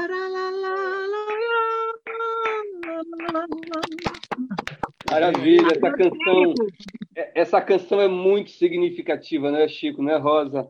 Quantas muito. manifestações, quantas, quantas caminhadas, quantas passeatas essa música animou nessa luta por vida no Maranhão, né? Salve, salve, César Teixeira. Salve. Música de festival, música de festival, né? Importância da música de festival. É uma guaranha muito bonita, não né? Sei Teve se Rosa inter... participou desse festival, participou, Rosa? Participou, Rosa participou desse festival, sim. Não, não, é, é, que ano foi? Acho que eu não... não 85, 85. Ah, você foi no Viva! Festival Paulo Viva, né? Foi. Você participou foi, com o Paulo. É. Foi... Mina, foi só... Olha, teve muitas músicas lindas nesse festival. Muitas. Sim. Eu acho Lembro, que você, você, foi uma das, você foi uma das contempladas no CD. Tem uma música, eu acho que é Neguinha, é neguinha, eu fazia vocal para Fauzi Baidum. Fauzi Baidum, a uma música, música neguinha, né? E também fiz é vocal também para as músicas de Zé Pereira Godão, que foi Pirilampo Pereira e Sim. aquela Escrevi teu nome na areia da beira da praia, que era de Bucão. Que coisa Muita bonita, né? Muita música linda, né? A gente não pode perder essa memória musical, que se a gente for perceber assim no frigir dos ovos são todas canções de resistência de uma gente, de um modo de, de ser da nossa gente que os nossos artistas compreenderam, processaram e traduziram numa linguagem mais Sim. moderna, vamos dizer assim, para os ouvidos urbanos, vamos dizer assim. Eu, gente, eu gostaria de, de abordar um tema e, de, depois eu queria que, que a gente encerrasse com essa com essa música que o Chico fez aí para se bem que a Rosa poderia fazer uma para a gente também, né? Com essa voz. Uma canção significativa que ela tenha participado e. Né, que possa traduzir um pouco também dessa, dessa dimensão de resistência né, que o Laborarte traz e carrega consigo. Tá, pode ser. Eu não sei se Chico sabe, né? Tem uma canção que eu gosto muito, que era de um espetáculo, que ela dizia assim: Posso cantar logo agora? Claro. Então, assim, é. é uma casa pequena, tudo que tem dentro eu fiz. Vender não, seu moço, eu não posso lhe vender. Moro anos no lugar, meu trabalho é pescar, em renda mulher rendeira, passa minha malhadeira, chama o filho e vou pro mar. Ah, era do espetáculo Minha Terra, Minha Vida, né? que também focava toda essa questão da, da moradia, de você ser expulso daquele lugar que você, sabe, levou anos para construir e de repente você é expulso daquela região, daquele lugar. Então essa música é do Jorge do Rosário que foi feita para esse trabalho. Belíssima música. O Roger partiu recentemente, né? O Jorge nos deixou recentemente, é verdade, né? É. Jorge Rosário era músico mesmo, percussionista, assim, ele pegava aquele violão dele, né? Que ele, tinha toda essa história de tocar, né? Ele tocava muito tambor, muita percussão, então ele levava tudo isso pro, pro violão, né? Quando ele estava tocando no violão. Então era, tinha um arpejo assim super bonito no violão. Nossa. Aí, e, gente, nós quando, quando o Laborarte surgiu, concentrando e bebendo na fonte da cultura popular para processar uma nova arte jovem, né?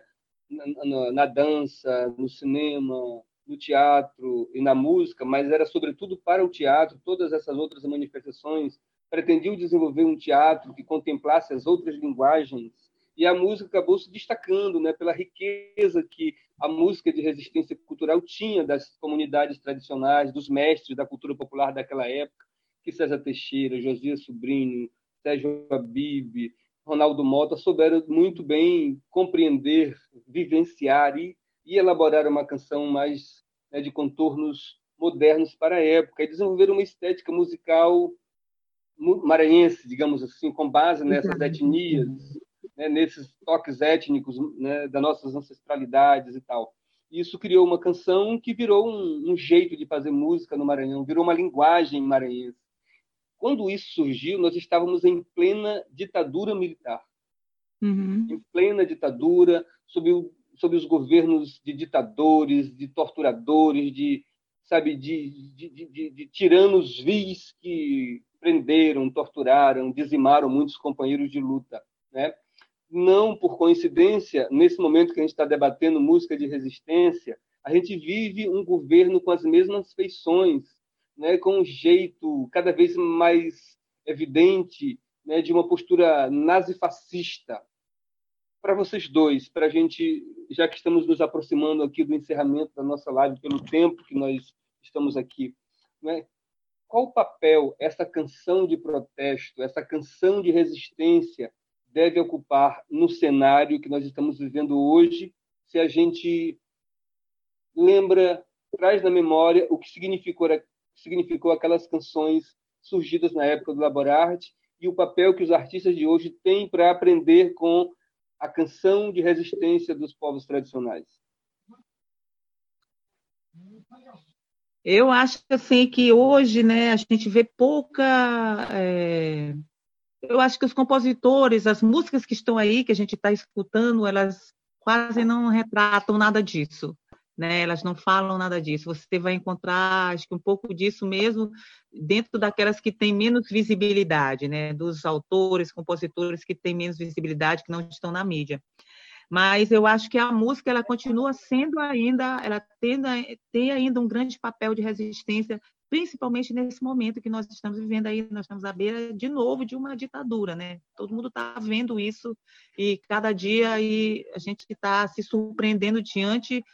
Para mim não é surpresa, porque eu acho que é, é, já esperava um pouco disso, tudo com esse esse presidente que está aí, né? Mas é, algumas pessoas estão sabe? Se surpreendendo diante de tudo isso, porque o negócio está, eu acho assim, super perigoso, a gente está assim, se equilibrando, acho, numa corda bamba, porque qualquer hora acho que essa coisa pode virar e a gente ter novamente uma história parecida com, com o golpe de 64. É, infelizmente, acho que essa é a nossa verdade, essa é a nossa realidade, né? Não queria que fosse assim, mas é o que a gente está vendo hoje em dia. E a música, a arte, né? Ela está aí, por isso que ela está sendo aí oprimida de tudo quanto é jeito, né? A gente está por tudo quanto é lado. A gente não está tendo espaço para a gente se colocar, para a gente fazer a nossa arte, para a gente fazer o nosso papel contestador diante de toda essa situação. E, e isso é uma coisa muito ruim, muito, muito ruim para todos nós e que não sei, vamos, vamos aguardar e lutar para que esse cenário mude.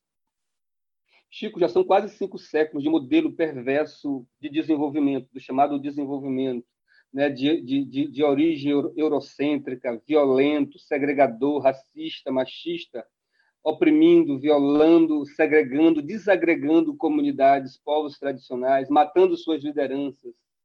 E ainda assim esse povo resiste há mais de cinco séculos com sua cultura pulsante, com sua força, com sua fé, com seu jeito de se manifestar. Né? Que lição essas comunidades deixam e trazem para os artistas nesse momento que precisamos todos resistir e protestar diante desse governo neofascista que aí está? Então, é, eles têm muito a nos ensinar, né? As comunidades eles vivem uma forma de vida ainda é, nos moldes, digamos, comunitários. É, então eles têm, têm, acho que eu considero que o que eles têm mais para nos ensinar, além da, dessa força da música deles, dessa, dessa é o respeito à ancestralidade que eles cultuam, né? E, e isso é muito vivo na, na memória deles, na, na é, nesses tambores, nesses cânticos, está sempre relacionado à, à, à natureza, ou seja, essa relação, é, essa relação com a natureza que faz parte da, da, da, da da vivência deles, assim, eles não, eles não querem é, fazer um condomínio ali, eles querem aquele, aquele, aquele lago limpo ali para eles pescarem. Eles vivem de uma forma é, simples, mas eles, ele, essa simplicidade, porque para eles a casa deles é a mata, é a floresta, eles, eles têm esse culto à, à, à natureza, né?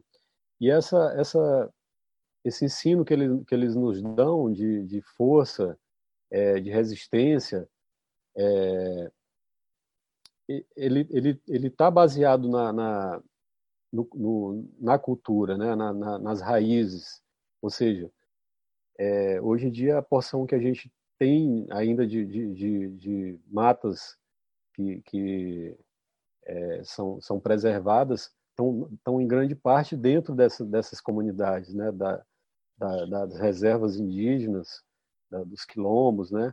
E é isso que, que, que o grande capital quer pegar. Ele quer pegar para fazer fazenda, para botar gado, ele quer fazer plantação de soja, ele quer botar eucalipto. Ele quer, ele quer esse espaço, ele quer esse território para ganhar dinheiro, né? E essas comunidades não, eles querem, como a Rosa falou, essa música do dela que ela cantou do Jorge do Rosário, da pessoa que construiu aquilo tudo ali, né? Já tem seu avô que morava ali, depois tem que sair daquela daquela casa, daquela terra, então, basicamente, é, é, é a, a, a, o drama dessas comunidades é, é, é, isso, é a pessoa que o avô viveu ali, o bisavô, ela construiu tudo ali e vai ter que sair daquela casa. Então, esse, essa, é o que a gente está essa... vendo hoje lá em Alcântara, né? Em Alcântara, que está acontecendo lá em Alcântara. A gente está falando aqui agora e está acontecendo em Alcântara, né? Então, a gente vê que é tudo muito, muito eminente, né? Essa, essa realidade que a Rosa está falando, que a gente está falando aqui. E olha que, que Alcântara tem uma comunidade forte de tambor de crioula, né? Tem, embora lógico já tem esse, essas, essas, essas coisas que estão acontecendo aí que a Rosa falou, né? Essa, é, já não tem tem lugares que já o tambor já está fraco, já não tem tambor de mina, e tem duas igrejas ali que está minando tudo, enfim. Mas eu acho que a lição que ele tem a nos dar é a de resistir, de se reinventar, né? Como a gente vinha falando, de é, é de, de se é, se preparar essas, esses cantos eles são muito muito para preparar o espírito deles para a luta né eles fortificam o espírito né nem só de pão vive o homem então esse canto essa cultura que, que eles demonstram nessas, nesses encontros e que tem muito a nos ensinar é sobre exatamente o alimento do espírito que vem pela música, que vem pela música que vem inspirada na natureza, né? Que aí é uma é uma é uma fortaleza diante de, desse dragão de ferro, né? Que é, que quer é, destruir a, a, a, natureza e as comunidades. Assim. Eu acho que Chico Rosa, eu, é eu recebi. Ah, eu, obrigado, Chico. Eu recebi a notícia aqui que acabou de entrar nessa nossa sala de conversa o poeta e compositor Joãozinho Ribeiro. Eu queria saber se o nosso poeta querido, uma, dos, uma das expressões maiores, não é, é da nossa cultura, da nossa música de resistência, de luta por políticas culturais, se ele queria dar um, deixar uma mensagem para a gente, mas eu estou sabendo aqui já recebi que ele quer só assistir mas ainda assim, se ele não se sentir, vamos dizer assim, acuado, nós gostaríamos de, de ouvi-lo, dar uma mensagem que seja, né? porque a sua história poeta é tão importante para essa canção, é tão importante pelas lutas pelos direitos humanos, pelas liberdades, pelos direitos culturais. Então, seria, assim, um momento importante poder ouvi-lo. Poeta, salve, salve, bem-vindo a essa live, querido. Salve. Salve, meu poeta. Grande João. Opa.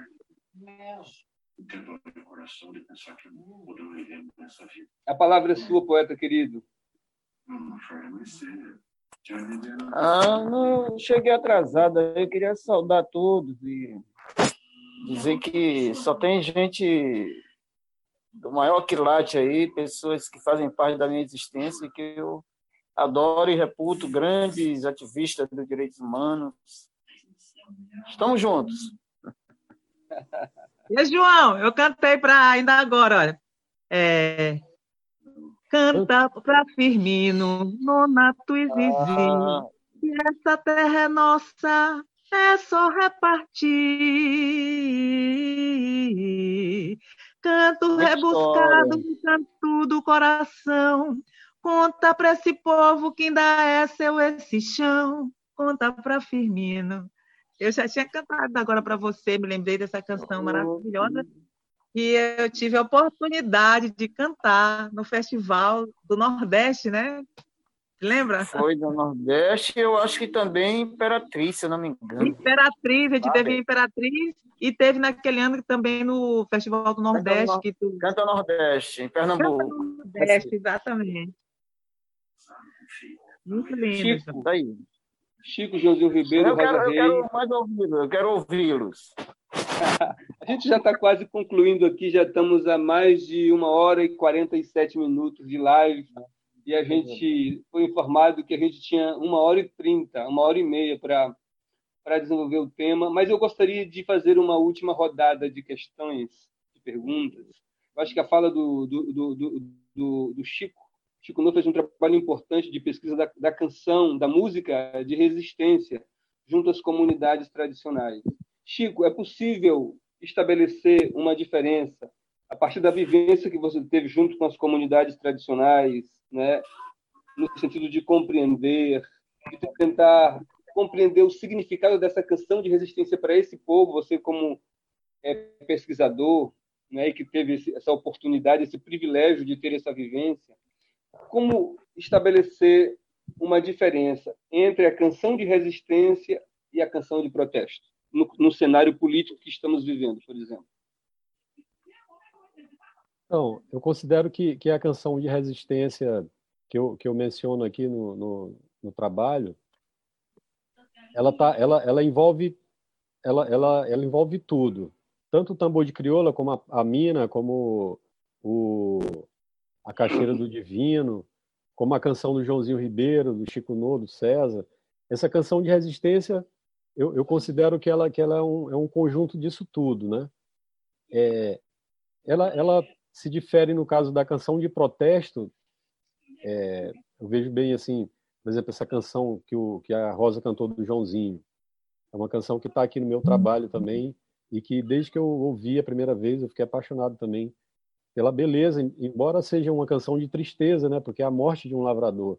Mas a beleza da, ela vem da tristeza também, né? Inclusive é a beleza de, de, de, expor aquela tristeza daquela forma, porque é uma coisa muito triste, né? O, o, lavrador que morre, que tinha um sonho, que tinha uma família, e ele é morto ali é, por, é, por, lutar pelos seus direitos. Mas mesmo assim a canção passa essa essa essa beleza, né? Que que tem que tem a canção, que tem a, a veia poeta do, do poeta.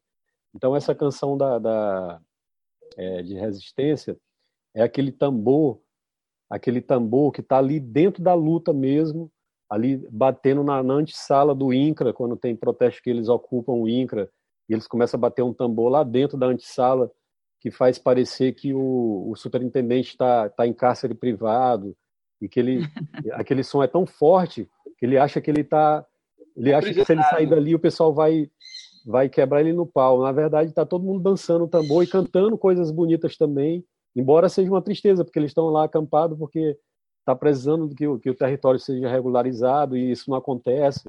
Aí o fazendeiro vai lá e toma, toma o território. E, e, então, dentro daquele tambor também tem muita beleza, tem as, tem as coreiras dançando, tem um canto que é bonito. E aquele tambor de resistência, ele está ali, o, o, o cara está achando que ele está... É até um fato real que eu conto aqui na, na, na monografia.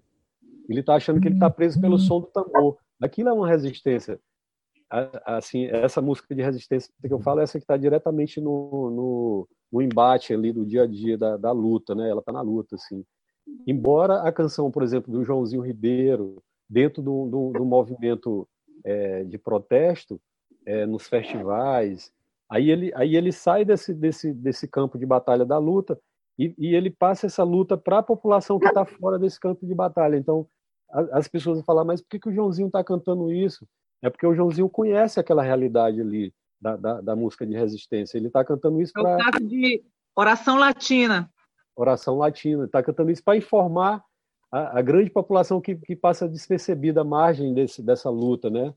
Então, eu considero que a, a canção de protesto tem essa, essa, é, essa missão de, de, pegar ali do, do da, da, da, canção da resistência da luta e, e ampliar ela para a sociedade, digamos assim, de uma forma que é um protesto, né? Falar, gente, está acontecendo isso aqui, mataram mais um lavrador, e vocês estão fazendo o que aí para ajudar isso? Então, eu acho que a canção de, de protesto ela tem esse, esse vínculo de conexão com a sociedade de uma forma maior, digamos assim, né? E a resistência é ali na, na, no campo de batalha, na luta, assim, a, aquelas pessoas que estão batendo tambor lá na mata. E acontece isso. O fazendeiro invade a, a, a, o território, aí eles vão lá para dentro da mata e ficam 30 dias tocando tambor em, toda noite, até que o cara fica louco com aquilo e sai dali, porque ele não aguenta aquele som de tambor. Então ele fica até com medo. E depois de 30 dias, ele, ele aquele tambor direto na, na orelha dele, ele, é uma forma de resistência isso, né? Uma, é uma luta de paz, né? Uma, assim.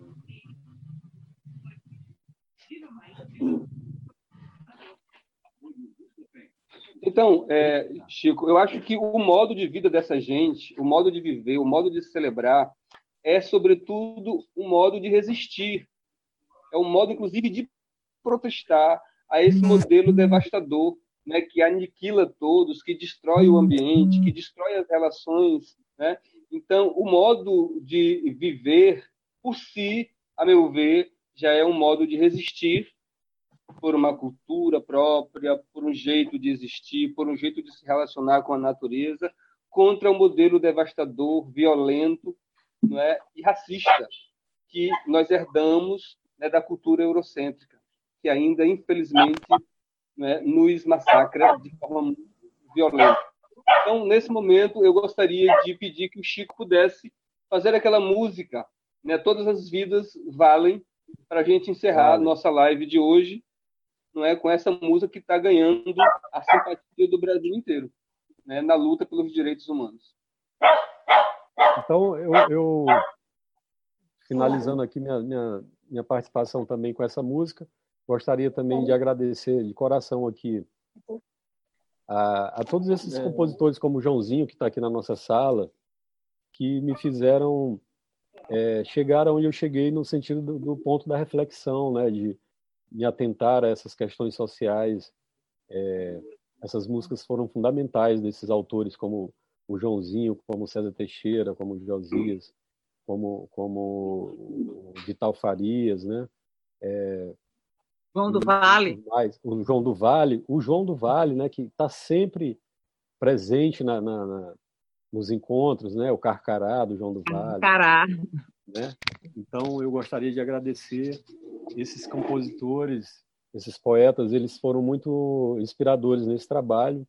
E uma pessoa também que, que foi, digamos, que acendeu a luz dessa, dessa, desse trabalho para eu chegar, que foi a minha orientadora, a professora Roberta Figueiredo, lá do, do Núcleo de Estudos da Reforma Agrária da UFMA, né, no qual eu é, sou ligado, e que ela que me, me, me, deu um norte nessa pesquisa, assim, é, me, me, mostrando essa, essa ligação da geografia com a música, né, é, com a etnomusicologia também, e também não só mostrando, mas também indo nos encontros, né, que o Nera está sempre presente nesses a pessoa que eu, que eu devo muito desse trabalho também. Né? E, principalmente, também as, aos, aos coreiros e coreiras do, do movimento quilombola do Maranhão, que é o Moquibom. São as pessoas que eu, que eu vi nos movimentos fazendo essa... essa fui no INCRA, acompanhei em várias incursões no INCRA, e também são pessoas que, que dão seus relatos, que tornam o trabalho, a monografia, bem mais interessante. São os relatos dessas pessoas do Moquibom, né, que é o movimento quilombola do Maranhão. Eu devo muito a muitas outras pessoas que eu não poderia mencionar, mas essas eu não poderia deixar de mencionar. Né? Rosa, eu queria que você fizesse suas considerações finais também, nesse momento aqui de encerramento. Ah, minha gente, muito obrigada aí, muito obrigada pelo convite. Chico No, muito bom escutar você, saber de todas essas histórias, sabe? Cada dia aprendo sempre, cada vez mais. João, você é demais, é meu compositor preferido, sabe? E obrigado, Ricardo, obrigado de si, todos os presentes aí. Fiquem com Deus no coração. Gente, eu, em nome da Sociedade Maranhense dos Direitos Humanos, convidado que fui para para mediar esta conversa entre Rosa e Chico, eu queria agradecer a disponibilidade de todos vocês, da Rosa, do Chico, a acolhida da DC, a presença maravilhosa do poeta Joãozinho Ribeiro, tanto, tão inspiradora para todos nós, uma referência com 40 anos de música, de serviços prestados à boa música. É um privilégio contar com sua presença aqui, meu poeta querido, tá bom? Muito obrigado por sua presença. E eu gostaria de ceder aqui a, a palavra para o Chico para ele encerrar com essa canção Todas as Vidas Valem. Obrigado, Ricardo. Também agradecer a todos da Sociedade Maranhense dos Direitos Humanos, SMDH, que nesses 40 anos vem formando trincheira nessa luta, né? E eu é, também agora me encontro nessa trincheira, sou membro também da sociedade. Uma ideia belíssima essa iniciativa do café, né? Com direitos humanos, trazendo temas relevantes para a nossa atualidade para a nossa sociedade. É a presença da Rosa, que a gente já, já tem tantos anos aí de convivência, essa pessoa maravilhosa também, é, que eu devo muito é, pelos seus ensinamentos, né, sua, sua, sua arte, né, a sua beleza, a sua pessoa, né, de tantos é, tantas viagens que fizemos juntos aí pelo Brasil afora. Tanto que eu devo ao Laborarte, né, de conhecer o Brasil praticamente é, de, de, ponta cabeça pelo Laborarte, tocando com Dona Teté, mostrando o tambor de crioula, né? Então, Laborarte é uma casa, é uma família que eu tenho sempre no coração. Obrigado, Rob. E... Antes de você começar a cantar, tem um recado aqui que eu gostaria de ler de uma pessoa que está nos acompanhando. A Maria Esperança Maria Esperança Teneterrara nos diz: grata Chico, Rosa Ricardo, debate importante para nos dar força a continuar na resistência da forma de ver e viver a vida de nossas tradições culturais e seus protagonistas. Um abraço a todos aqui de Belém do Pará. Muito obrigado, Maria Esperança Teneterrara. Foi uma honra recebê-la, receber a sua mensagem né, tão animadora e tão cheia de esperança. Obrigado, Maria. Um abraço para você também. Maria Esperança. Estava... Esperança. Beijo para você. Uma pessoa maravilhosa que estava no nosso convívio até há pouco tempo aqui em São Luís. Uma, uma amiga nova aí que fizemos. E, e também um abraço forte aí para o Ricardo, meu parceiro aí, que nós temos um chorinho de herança aí. É uma composição. É, Foi uma honra está... ser parceiro do Chico já está gravada e, e rodando por aí na, na né, nas trilhas das, das rádios. Parceiro que eu tenho o maior orgulho, assim, que é um, é um homem é, de uma sensibilidade cultural, só estar todo, todo domingo na nossa casa com um chorinho, de manhã cedo com aquele café, a gente ouvindo o chorinho e com aquelas informações, aquela suavidade, leveza. Eu, como, é. como eu não sei tocar e cantar, o jeito é botar CD para vocês ouvirem. Mas acho que tu chega lá, Ricardo. Tu vai chegar lá. É isso. E um beijo a todos que nos assistiram, né? Participação fundamental de vocês para o sucesso aqui da, da, da, nossa programação, né? Café com Direitos Humanos, que eu tenho certeza vai vir com muitas novidades aí. Inclusive, essa do Laborarte já dá um café bem legal, essa coisa dos 50 é anos do Laborarte. Chico, Mas, todas as vidas valem. Todas as vidas valem. Vamos lá.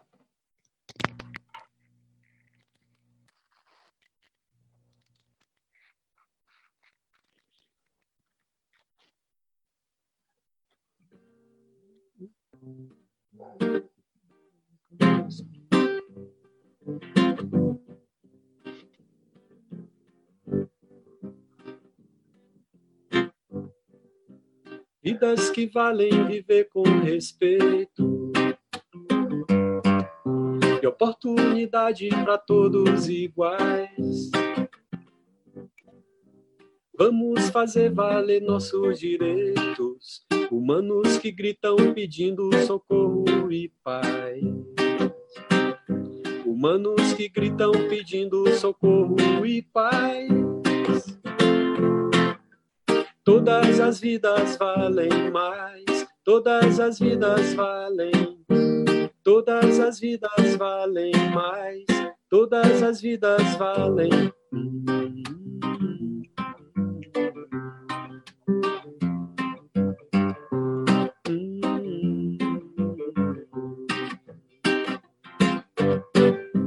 negros, mulheres, índios, quilombolas. As comunidades tradicionais. Todos merecem direito à vida. Na diversidade também somos todos iguais. Todos merecem direito à vida.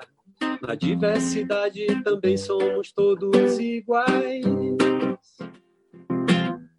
Vidas humanas valem mais, todas as vidas valem. Todas as vidas valem mais, todas as vidas valem.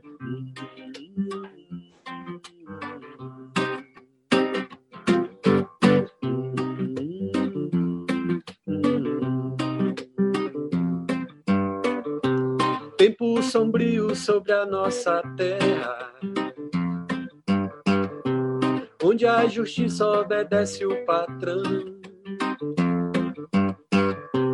Todos unidos para vencer a guerra, a mudança que nós queremos está em nossas mãos. Todos unidos para vencer a guerra a mudança que nós queremos está em nossas mãos. Todas as vidas valem mais, todas as vidas valem, todas as vidas valem mais, todas as vidas valem.